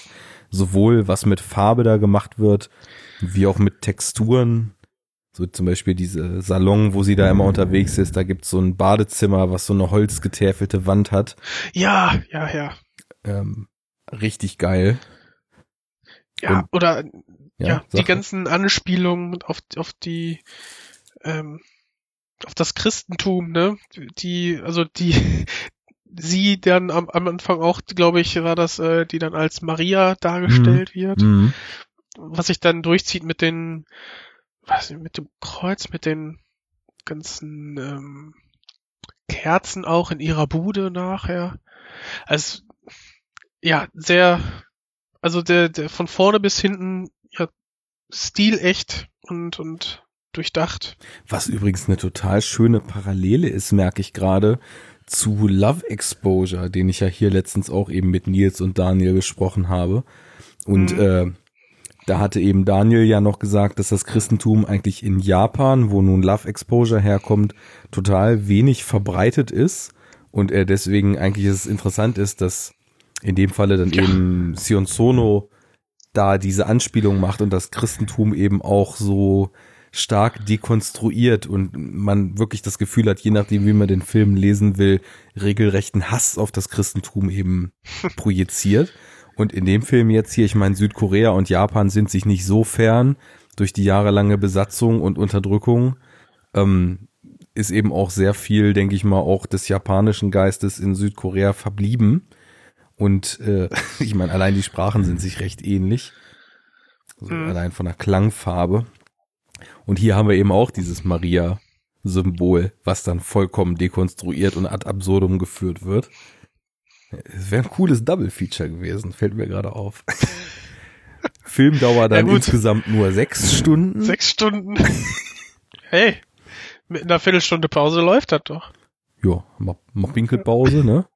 Ja, genau. Geht das schon. Und dann vier Stunden Podcast danach. Ja. Aber ähm, um ja, zwei Park zu belassen, ich glaube echt, den ich am liebsten von ihm mag, ist I'm a Cyborg, but that's okay. Den habe ich noch nicht gesehen. Den gibt's leider Asche auch in Deutschland nicht auf Blu-ray. aber wahrscheinlich bei den guten Freunden aus Großbritannien, oder? Ja, aber äh, da ist leider auch wohl nur vor, pff, schieß mich tot, wie viele Jahren ist da mal eine Edition rausgekommen. Und die äh, wurde halt, wie das bei kleineren Filmen so ist, dann mal gepresst. Und mhm. na, ich weiß nicht, ob sie mehr oder weniger mittlerweile vergriffen ist. Also, nee, ich guck gerade auf Amazon Co. UK. Da kriegt man sie für 10 Pfund, was ja völlig okay ist. Weil die kostete bei Zavi.com und so weiter, kostete die dann teilweise irgendwie 39 Euro oder so. Wo ich dann auch dachte, nee, äh, das ist dann zu viel des Guten. Da lehne ich dankend ab. Hm. Den möchte man dann schon gerne sehen, aber vielleicht nicht für so viel Geld kaufen. Ja. Da reicht es auch, den zu leihen oder so, ne? Ja, das, das ja. schon, ja. Also ich, ich habe ihn natürlich dann logischerweise erstmalig dann von DVD gesehen. Es ist aber auch ein Film, der rein visuell, wie eben alles von Park Chan-wook, auch definitiv die Blu-ray verdienen würde. Weil das ist irgendwie ein voll schönes, modernes Märchen. Ähm, es geht ja um so ein Mädel, die in so einer naja, Nervenheilanstalt, äh, Klinik, Unterbringung für Leute, denen sprichwörtlich, äh, umgangssprachlich gesagt, äh, eine Schraube locker ist. Mhm. Und äh, sie glaubt ja eben, dass sie ein Roboter ist. Und dann sind da so skurrile Figuren um sie rum. Ein so ein Süd Südkoreaner, der halt immer in Trachten rumläuft und jodelt und verschiedene andere Leute, die eben auch so total urige und putzige Spleens haben. Naja, und Ach, äh, irgendwie dramaturgisch und so weiter ist es halt, wenn überhaupt, also es ist, ist sehr ulkig, dadurch, dass es so skurril ist.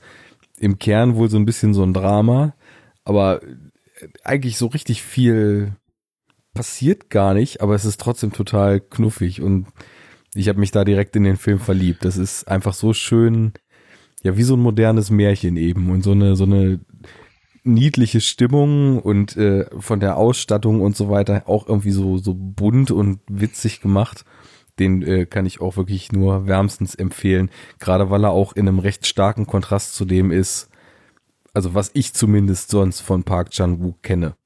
Mhm. Wenn du jetzt sagst, JSA ist eben auch voll humanistisch und hat ganz interessante Werte, die er so vermittelt, dann ja, ich weiß nicht, ob es zur Sache Passt geht. Passt das da rein, ne? Ja, oft, oft geht's ja zur Sache bei äh, Park, dass dann doch eben mal ein paar Zähne ausgebrochen werden oder ähnliches. Den Handmaiden, hast du den schon geschaut? Die Taschendiebin ja, zu Deutsch? Glücklicherweise einen der wenigen Kinovorführungen hier abbekommen. Ja, prima. Den habe ich auch sehr ja, ich gemocht. Hab, ja. Ah, da hat man wirklich gemerkt, wie gut der Herr Park äh, seine Geschichten erzählen kann. Also wie er einen da an die Hand nimmt und weiß ich nicht, auch teilweise sehr an der Grenze zu Albernheiten, aber immer noch die Geschichte so schön erzählen kann, dass ich da von ähm, Anfang bis Ende ja am Schicksal der Taschendieben und dem Komplott rundherum in diesem Herrenhaus einfach gefesselt bin und auch wie er es schafft, ne? du, du bist dir nach dem ersten Kapitel oder Anfang des zweiten weißt du, wie der Hase läuft und der schafft es trotzdem noch, dir im dritten Kapitel dir eine ganz neue Sichtweise aufzuzeigen, das dass ich da einfach nur applaudieren kann. Das, ja. das ist so schön, ne? Also wirklich eine wundervolle Abhandlung darüber, und äh, dabei muss man eben auch sagen, eine spitzfindig augenzwinkernde Abhandlung, wie, wie viel Erzählperspektive und wie viel das Preisgeben beziehungsweise Vorenthalten von Informationen in der Inszenierung eines Films ausmachen kann. Ja, das fand ja. ich so großartig. Und ähm, es, äh, man kennt das ja, dieses Schema, dass was passiert und häufig dann so vor Ende des Films wird plötzlich das Passierte nochmal so aus einem anderen Blickwinkel gezeigt und erschließt sich einem dann so vollständig. Aber hier war es ja wirklich so, dass äh, das zweite der drei Kapitel im Grunde genommen siehst du ja die, das erste Drittel komplett nochmal, nur immer aus einem anderen Blickwinkel und es ist was Mit, völlig anderes. Ja.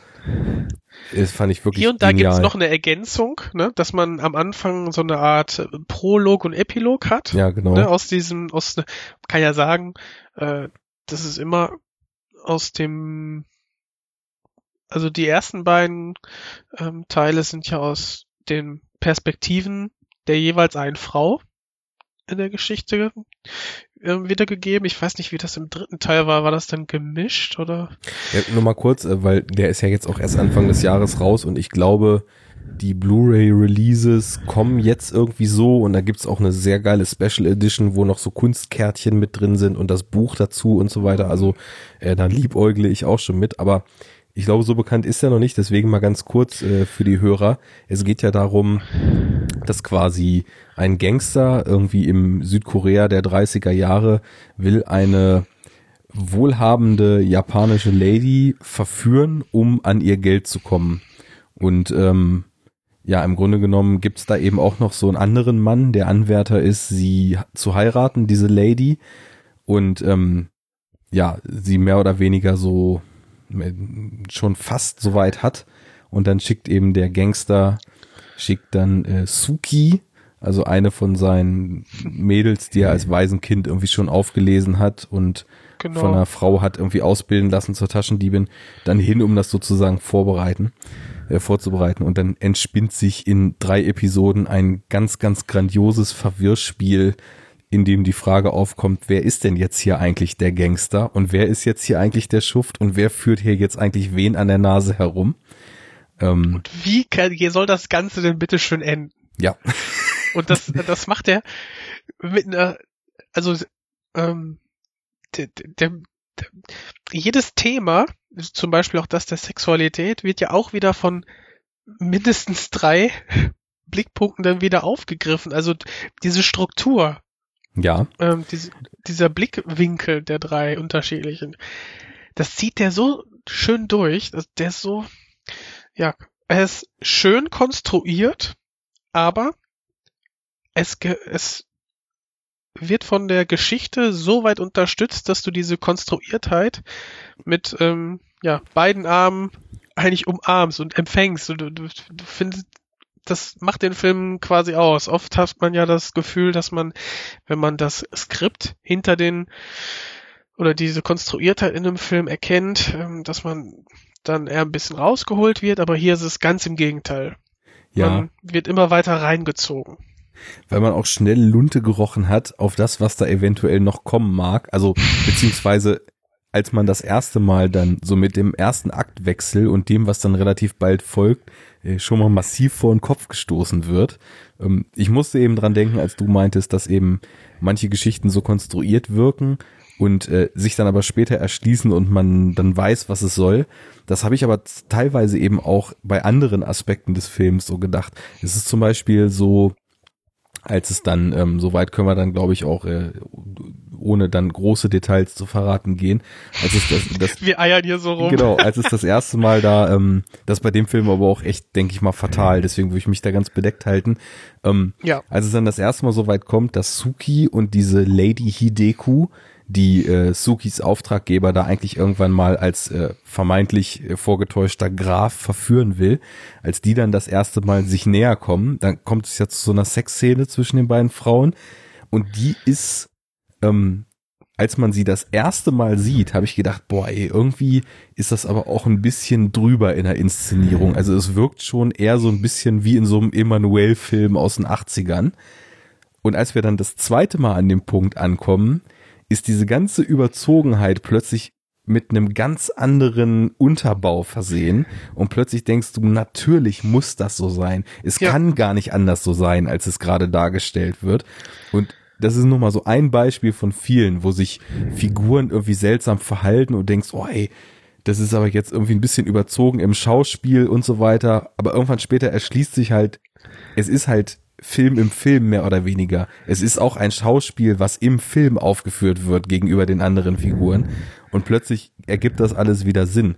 Und äh, so formt sich halt echt so ein unglaublich cooles Gesamtbild, was mir wirklich gut gefallen hat. Richtig klasse. Mhm. Und man muss wirklich am Ball bleiben, weil der ähm, relativ schnelles Erzähltempo hat. Was ihm Ähm, aber auch ein total flottes Tempo gibt und einfach, Ja. böses Wort, einfach unterhaltsam macht, ne? Das kommt auch noch dazu. Äh, böses Wort.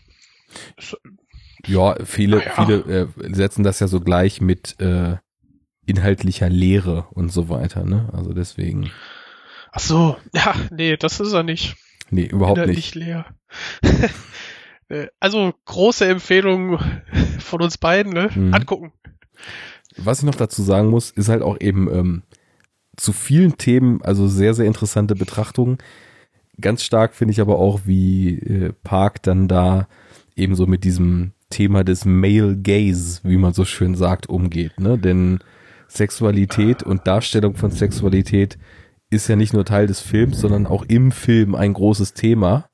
Und äh, da lässt er ja an so gewissen Figuren kein gutes Haar, würde ich mal sagen. Und äh, zeichnet die dann doch recht abstoßend und Kein gutes Schama. ja, im wahrsten Sinne des Wortes. Und äh, macht eben auch aufgrund der Geschlechterkonstellation und dem, was sich dann da alles noch so entspinnt draus, relativ klar, ja, wie eben die Fronten verteilt sind. Und mit ein bisschen Interpretationsfreude lässt sich das, glaube ich, perfekt eben auch auf so allgemeingültige Stereotypen und Schemata ausweiten. Mhm. Äh, Ist auch nochmal ein Punkt, der definitiv erwähnenswert ist.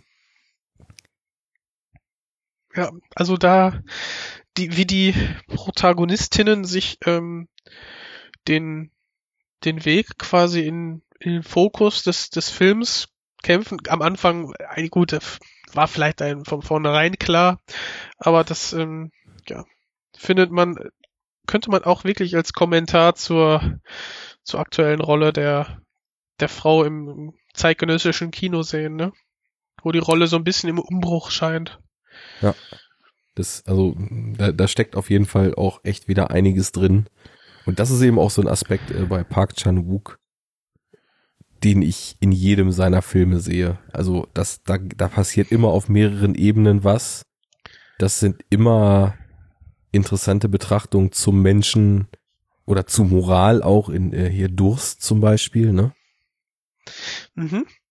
Hast du den gesehen? Ja, den, ja, habe ich, ähm, aber nur einmal und als ich den das erste Mal gesehen habe, wusste ich, glaube ich, noch nicht so richtig viel damit anzufangen. Ich muss ihn auf jeden Fall noch mal ein zweites Mal sehen. Ich fand den etwas schwach, ich kann ja aber nicht mehr sagen, warum. Ich glaube, es ist auch äh, von Park Chan-wook eher einer der weniger beliebten Filme.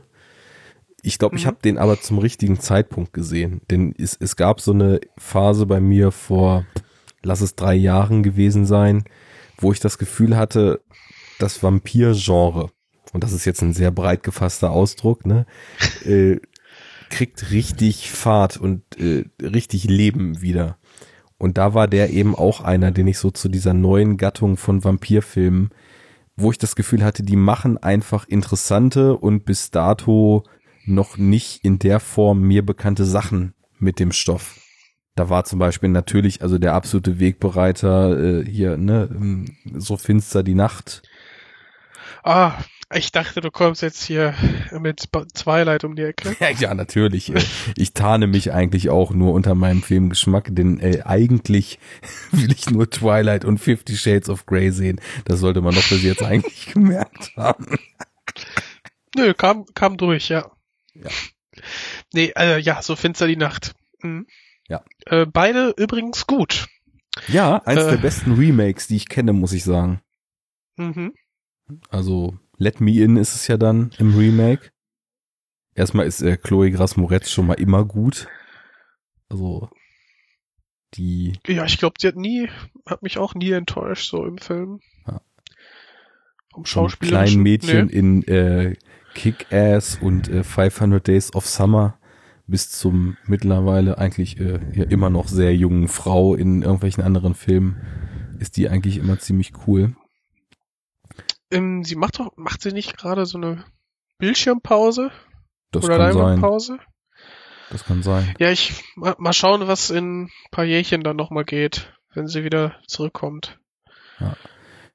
Ja, ich, ich bin jetzt auch kein Riesenfan von zig Filmen von ihr, aber ähm, das ist einfach, ähm, da, da ist sie mir also eben auch stark aufgefallen, weil sie die Rolle eben auch ja mit dieser mit dieser Schwere, die die auch dem dem schwedischen Mädel, die in Thomas Alfredsons Version mitspielt, Mhm. unheimlich gut gelingt. Na, und mit dem Film ging das so los. Also da, das war so dieser, dieser Gedanke, der dem Ganzen zugrunde liegt, so als Vampir in so einem Kinderkörper gefangen zu sein. Und aber, man weiß es ja nicht, aber vielleicht schon 50, 100 oder mehr Jahre alt zu sein. Und äh, das, das fand ich daran sehr spannend und äh, ein schönes Hybrid aus eigentlich Coming-of-Age-Film und Vampir. Und ähm, jetzt muss ich mal überlegen, weil es gab ein paar Filme, die ich immer im gleichen Zuge noch mitgenannt habe. Also äh, Von the Right, Vampirfilm? ja, genau, dann ähm, Also 30 Days of Night wahrscheinlich vielleicht? nee, gar nicht mal mehr so so reine Horror-Dinger.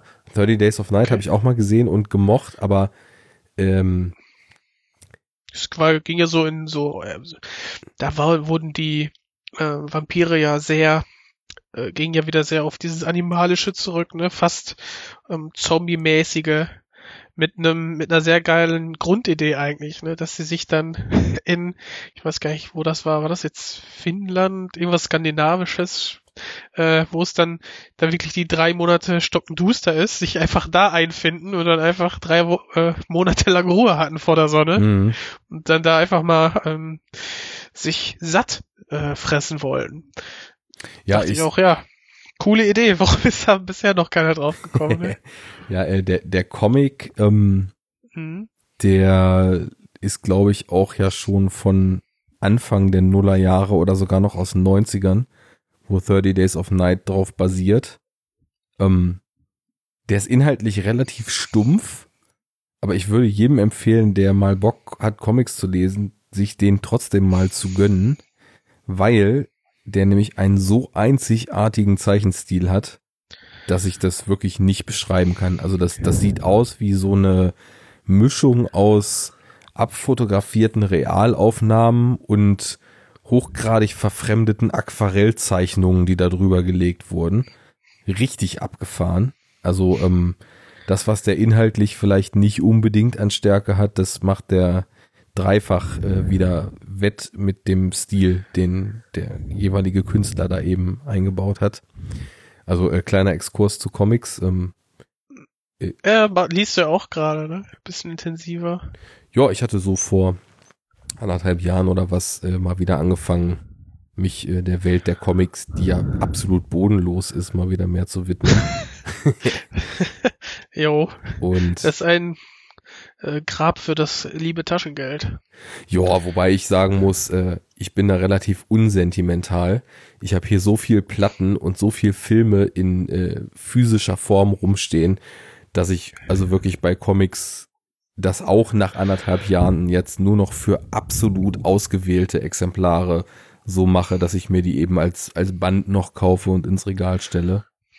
Also so zum Beispiel, ne, ich meine, der Name, der sorgt ja schon für Ehrfurcht. Die Dinger von Alejandro Jodorowsky, die äh, kommen natürlich dann eben auch mal auf Papier ins Haus und so weiter. Das muss man natürlich als Freund des Weirden und Surrealen und Abgehobenen äh, sich ohne Frage mal gönnen. Wobei, äh, Ich wusste gar nicht, dass der Comics sein, zeichnet.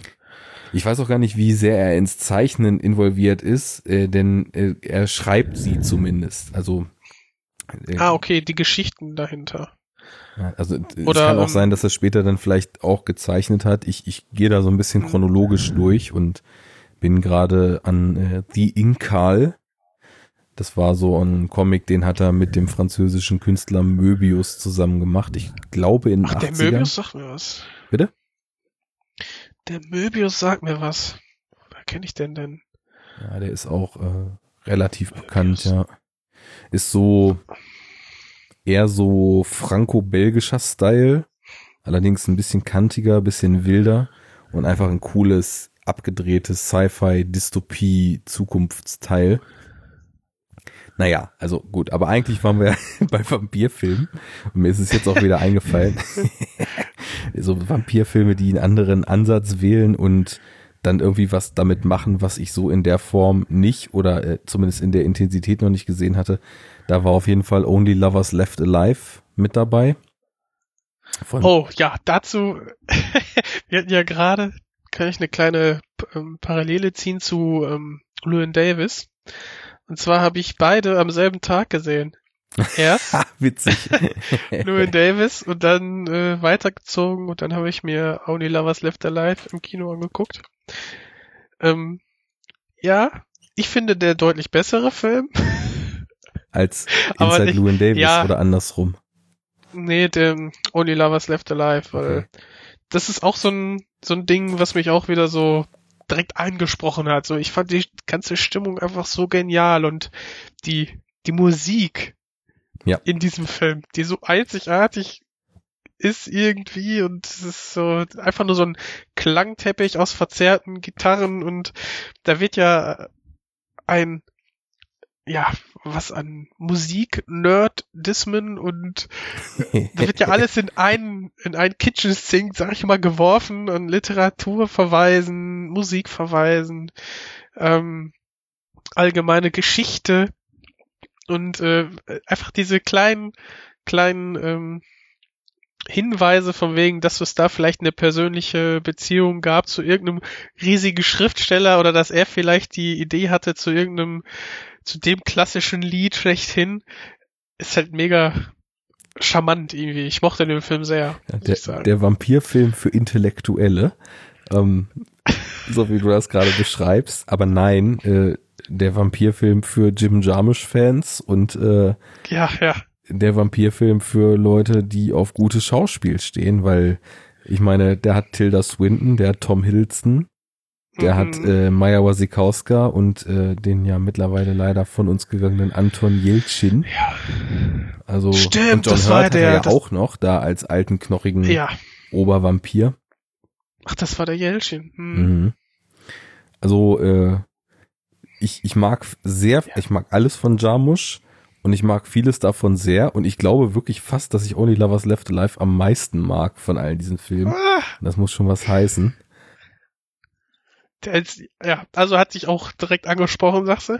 Definitiv. Also ich, ich war wirklich, ähm, das ist, ich hatte gerade irgendwie auch so ein bisschen wieder so diese, diese Hoffnung in das meiner Meinung nach über ganze Zeiten eigentlich nur für Exploitation oder äh, abgedroschenen Kram benutzte Vampir-Genre wieder, wiederbekommen und als ich dann gehört hatte, Jarmusch macht einen Vampirfilm und Tilda Swinton ist dabei, die ist für mich sowieso absolut Garant für ja, für muss ich gucken, egal worum es geht, äh, egal wie klein ihre Rolle ist, Tilda Swinton ist dabei, Gutes Schauspiel. muss ich ja. gucken. Und ähm, ja, dann dann war ich auf jeden Fall bei dem Film auch richtig gut dabei. Und um äh, irgendwie noch mal ähm, so so ein paar kleinere Beispiele jetzt einfach nur mal zu nennen. Ähm, Girl Walks Home Alone at Night natürlich ganz groß. Ja, würde ich auch so abnicken. Das Ähm, war auch äh, visuell sehr ergreifend. Also das war wirklich, also der geht rein über visuelle Ebene.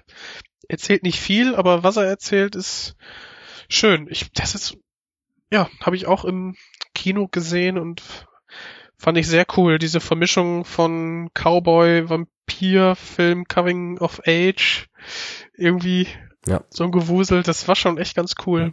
Ich würde eine kleine Ergänzung machen, nicht nur visuelle, sondern audiovisuelle Ebene, weil sowohl der Score, der dem Ganzen ja dieses Westernartige gibt, als auch die Originalmusik im Film äh, trägt, finde ich, maßgeblich auch zu der Stimmung noch mit bei und erzählt Mhm. teilweise über die Songs und über die Texte der Songs, die im Film vorkommen, auch wirklich die Geschichte weiter. Also äh, das ist zum Beispiel, wirklich ganz groß in der Szene, wo die Vampirin, ich weiß gar nicht, ob sie namenlos ist, und der Protagonist äh, dann so ein bisschen zusammenfinden. Da läuft von White Lies, also richtig schön hipstermäßig, wird die Vinyl aufgelegt, ne? Im Zuge des Vinyl-Revivals und ähm, dann läuft Death von den White Lies und es, die Lyrics passen einfach perfekt zu dem, was da gerade zwischen den zwei Figur, äh, Figuren passiert. Fand ich auch super und ähm, zwischenzeitlich echt auch total creepy auf so eine ganz reduzierte Mhm. Art und Weise, weil einfach diese verschleierte Vampirin eine interessante Wirkung hatte. Ey, und das Bild, ja, von ihr, ähm, mit dem, ich weiß nicht genau, wie diese Schleierart heißt, aber das ist quasi ein, ähm, komplett, also ganz Körperschleier, aber das Gesicht ist ja frei. Ja. Und das ist so einer, der vorne, ich, vielleicht kann der geschlossen werden, muss aber nicht. Aber auf jeden Fall hat die, das ist quasi wie eine, wie eine Mütze, die komplett bis zum Boden geht, ne? Ja. So quasi so ein, so ein Umhang. Ja. Und wenn sie dann auf das Skateboard steigt Ja, genau. und, und dann in dieser in der schönen Plansequenz einfach den die Straße lang fährt, der um also der äh, das Tuch zu diesem zu einem Art ja Umhang wird des des des äh, äh, Vampirs ja der quasi dann das sieht aus als würde sie dann gerade fliegen mit äh, als ja verwandelter Vampir oder was ne in der Nacht auch mit der Musik wie du schon sagst das ist so ein geiles Bild das habe ich immer als erstes im Kopf Definitiv. Also ist auch eins, was sich mir eingebrannt hat. Ähm, ja, also schönes Ding, äh, auch sehr Ja. interessant in den Subtexten, weil ja auch gerade irgendwie auch aufgrund des Settings und aufgrund äh, der iranischstämmigen Regisseurin und dem Spiel, was eben mit Frauen- und Männerrollenbildern in dem Film veranstaltet wird, eben doch also sehr gehaltvoll ist. Kurzer Plug, wer da mehr zu hören will, äh, habe ich mit Fabi auch im Enough Talk schon mal in einem Triple Feature mit dem Babadook und It Follows besprochen. Äh, ja wir haben uns stimmt mal ein kleines äh, Horror-Triple gegönnt, was auch nach wie vor als inoffizieller Auftakt einer Reihe gilt, in der wir uns eigentlich in Triple Features modernen Horrorperlen widmen wollen. Äh, mal sehen, was da als nächstes kommt. Also da ist irgendwie momentan sowas wie The Girl with All the Gifts und äh, Train to Busan und sowas in Planung. Mal gucken. Das dauert dann auch wieder ein, ein ganzes Jahr, bis ich die voll, äh, dann die Filme nachgeholt habe, bevor ich mich dann der Folge widmen kann. Man muss sich ja auch auf etwas freuen, nicht wahr? Vorfreude ist die größte Freude. Oh ja, ganz toller Leitsatz. So, und ähm, ich, ich schmeiß einfach nochmal zwei Titel in die Runde, ähm, der eigentlich gar nicht so viel Neues oder Eigenes macht, aber mir trotzdem irgendwie total gut gefallen hat, war Byzantium. Ah, mit der Gemma Arteten, ne? Genau, wobei ich da äh, eher mit der Saoirse Ronan sagen würde, weil Äh, ich habe den leider nicht gesehen, aber äh, ich möchte den gerne gucken irgendwann, ja. ähm, bei Saoirse Ronan bin ich sowieso eigentlich äh, blind allem verfallen, was da auf dem Schirm gerade passiert. Und ähm, Ach du Armer. bitte? Du Armer. Ja, es könnte schlechtere Crushes geben, ne? Ja, ja. Nee, ähm, der ist auch, also er macht insofern Spannendes mit der Materie, weil ähnlich wie bei eben uns überhaupt auf das Thema stoßenden äh, Thirst von Park Chan-wook, wir dort mit Vampiren zu tun haben, die sich eigentlich dagegen wehren, was sie darstellen und die eigentlich das gar nicht sein wollen und dementsprechend eben auch die äh, ja die moralische Komponente des Ganzen und und diese Last, die sowas sein kann, dann eben aufgezeichnet wird. Auch ein cooles Ding, würde meiner Meinung nach auch eine ganze Sendung verdienen. Schmeiße ich hier nochmal so rein. Und als allerletztes ähm, eher so ein B-Movie, was überhaupt nichts Wertendes ist, äh, aber in Anbetracht dessen, dass er echt irgendwie ein Zukunftssetting hat und mehr oder weniger eine Endzeit äh, umreißt, in der Vampire die Welt bevölkern und Menschen eigentlich nur noch als Futter gehalten werden. Äh, Gezüchtet. bitte? Und auch gezüchtet. Genau, und auch gezüchtet und äh, Vampire immer trinken müssen, sonst degener- degenerieren sie zu irgendwelchen, womit wir wieder bei 30 Days of Night sind, irgendwelchen wilden Wesen in der Kanalisation. Daybreakers von den Spirit Brothers. ähm, deutschstämmige, mittlerweile oder in deutschstämmige in Australien aufgewachsene und ge gelebte Regisseure. Ähm, fand ich auch richtig gut. Mit Ethan Hawke cool besetzt. Ich mach den gern. Willem Dafoe ist auch dabei. Den mache ich auch gern. Hm. Und äh, einfach cooles, cooles, abgedrehtes Setting. Verliert sich dann gegen Ende, finde ich, ein bisschen so in, Ja, leider. in so, in so Tropen und äh, sehr, sehr, sehr ideenloser Standarddramaturgie. Aber so die erste Hälfte und das Worldbuilding fand ich da auch ziemlich klasse. Einfach weil die ähm, Idee mal weitergedacht wurde, ne? Was passiert eigentlich, wenn jetzt Vampire dann immer weiter Leute verwandeln, ne? Mhm. Und äh, ja, echt cool. Ergänzend dazu einmal bitte äh, What We Do in the Shadows ergänzen Ah, auf die fehlt Liste. mir auch noch, ja. Ähm, schöne Comedy. Ähm, also äh, ich finde, das ist so ein schöner, äh, schöner Mix aus Mockumentary und Vampirfilm. Mhm. Und ähm, ja, der Taika Waititi, glaube ja, ich, heißt so heißt er, ja. ähm, der ist ja jetzt auch gerade in aller Munde wegen seines neuen Films Thor. Ähm, der hat aber auch hier diesen, Der kommt doch vorher noch, Wilder Hunt for the People. Wilder People, ne? Der genau, der fällt mir auch noch, aber der hat auch ganz gut in dieser Blogosphäre und so auch eingeschlagen. Das habe ich auch mitbekommen. Und- da freue ich mich auch schon drauf. Der Typ, also ich, ich muss unbedingt auch die Filme von ihm jetzt mal sehen, weil der, ich, ich folge dem nur auf Twitter und der ist Mhm. einfach so unfassbar lustig. Also allein was der tweetet und so, ne? Das ist, oder dieser, dieser Spaß-Trailer, den die für Thor Ragnarok geschnitten haben, äh, oder beziehungsweise so als Antwort auf Civil War, wo Thor, Ach, dieser Kurzfilm? ja, wo, wo Thor so erzählt, ah ja. Team Cap, Team Iron Man, äh, Option 3, it's Team Thor. Und dann sein, sein äh, Coworker äh, da vorstellt. Und äh, also es war einfach nur richtig herrlich und ein Maß von, an Selbstironie, was ich trotz des lockeren Grundtons eigentlich dem MCU nicht zugetraut hätte. Also von daher, ich habe jetzt einen Trailer Ich befürchte fast, dass, dass er diese, diese Lockerheit dann in seinem Kurzfilm dann alles äh, hineinbringen konnte, aber dass jetzt der Feature-Film dann vielleicht doch klassischer Marvel ist, als man vielleicht sich das wünschen würde. Ja, da sagst hatte so, du was. so eine leichte Angst vor. Ich, ich habe auch äh, auf irgendeinem Kinobesuch letztens äh, einen Ragnarok-Trailer sehen müssen und Mhm. sofort wieder verdrängt, weil er mich so ultimativ nicht angesprochen hat, dass ich jetzt eigentlich ja gerade schon wieder gar nicht weiß, was da eigentlich war. Nur irgendwas mit einem Kolosseum und One-Linern. Ja, I know him from work. Ach ja, genau. Also wie- ah ja. wie- Mhm. Wie er sich nachher freut, dass äh, er jetzt gegen Hulk kämpfen muss, ist schon ganz niedlich, aber der Rest war, ja, Es regt mich schon Abwarten. wieder auf, dass sowas in dem Abwarten. Trailer verbraten wird. Das ist eigentlich, das wäre so ein geiler Moment in dem Film. Und ja, der ist jetzt weg. Jetzt kennt man ihn halt schon. Wahrscheinlich wird es der Ja. coolste Moment im Film sein. Mhm. Ja, ich habe mal so überlegt, was mir noch so einfiele zu ähm, Vampirfilmen. Dann recht schnell gemerkt, okay, viel mehr kann ich jetzt so spontan gar nicht sagen. Ja. Außer jetzt im, im, im letzten Horror Oktober äh, habe ich mir den Vampir angeguckt ähm, mit äh, Herrn Kinski in der Hauptrolle. Mhm. Es war auch sehr ähm, ja, ein sehr eigener Film. Ähm, dann ist mir noch eingefallen, kennst du Vampire Nation? Nee, den habe ich nicht gesehen. Der soll ja auch richtig, richtig gut sein. So, ähm, was ich so im Kopf habe, ja, diese ähm, Apokalypse, ähm, Apokalypse ausgebrochen, wie ich denke mal durch die Vampir motiviert eventuell.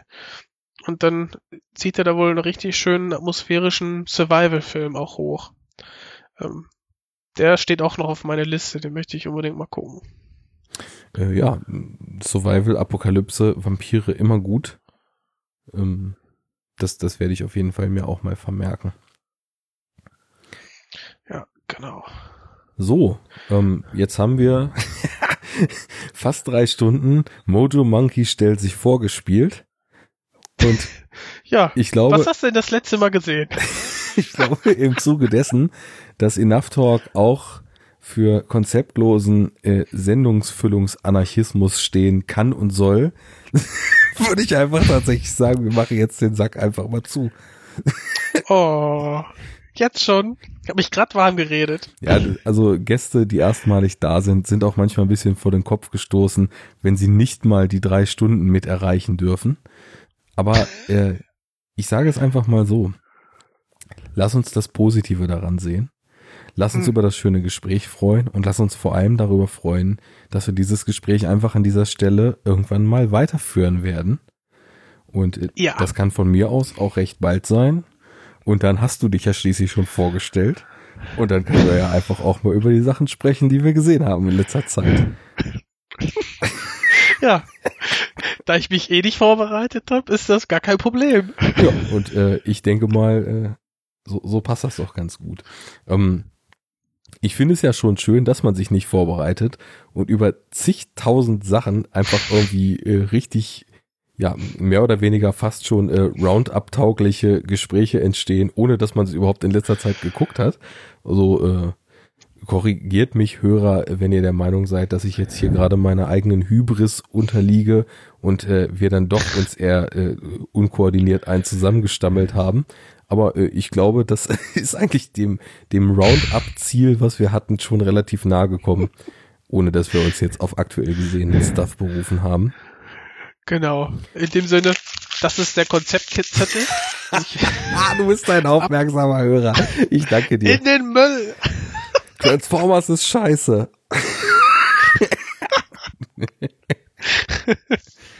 So.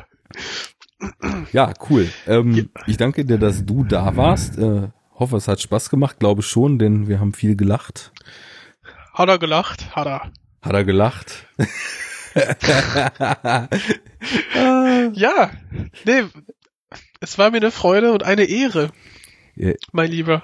Ehre, das äh, lädt mir jetzt zu viel Bedeutung auf, mit der ich nicht klarkomme. Deswegen belassen wir es bei Freude und äh, ich äh, gebe das zurück. Cooles Gespräch. Ähm, ich hoffe, mit diesem wirklich nun absolut völlig freien Format äh, kamen die Hörer auch klar. Äh, gern Feedback an uns beide auf Twitter, auf dem Enough Talk Blog oder auf der äh, stiefmütterlich behandelten Facebook-Seite. Ihr Ach, kennt den. das gibt's auch noch? Ja, genau. Muss man ja machen, ne? Ach. muss man ja machen. ja. ja. Wir sind ja, wir sind ja die, oder ich bin ja zumindest die Ü30-Generation, ne? Da, Hm. da ist äh, nicht hier Instagram, Snapchat und so, da war man noch auf MySpace Facebook ist der heiße Scheiß. ja, genau. Äh, Die StudiVZ-Gruppe gibt's natürlich auch. Und Ja. ja, ihr kennt das. Mein Leute, Ihr VZ. kennt das. Ja, ja. Enough Talk bei Google eingeben und so weiter. Abonnieren, liken, Herzen, bla bla bla und so, ne? Das ist, könnt ihr alles machen, aber am besten ist, wenn er uns zuhört und das ist alles, was wir wollen. Und in dem Sinne bis zum nächsten Mal. ja, gerne.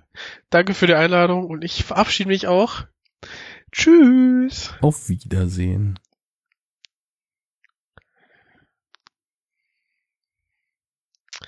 Bam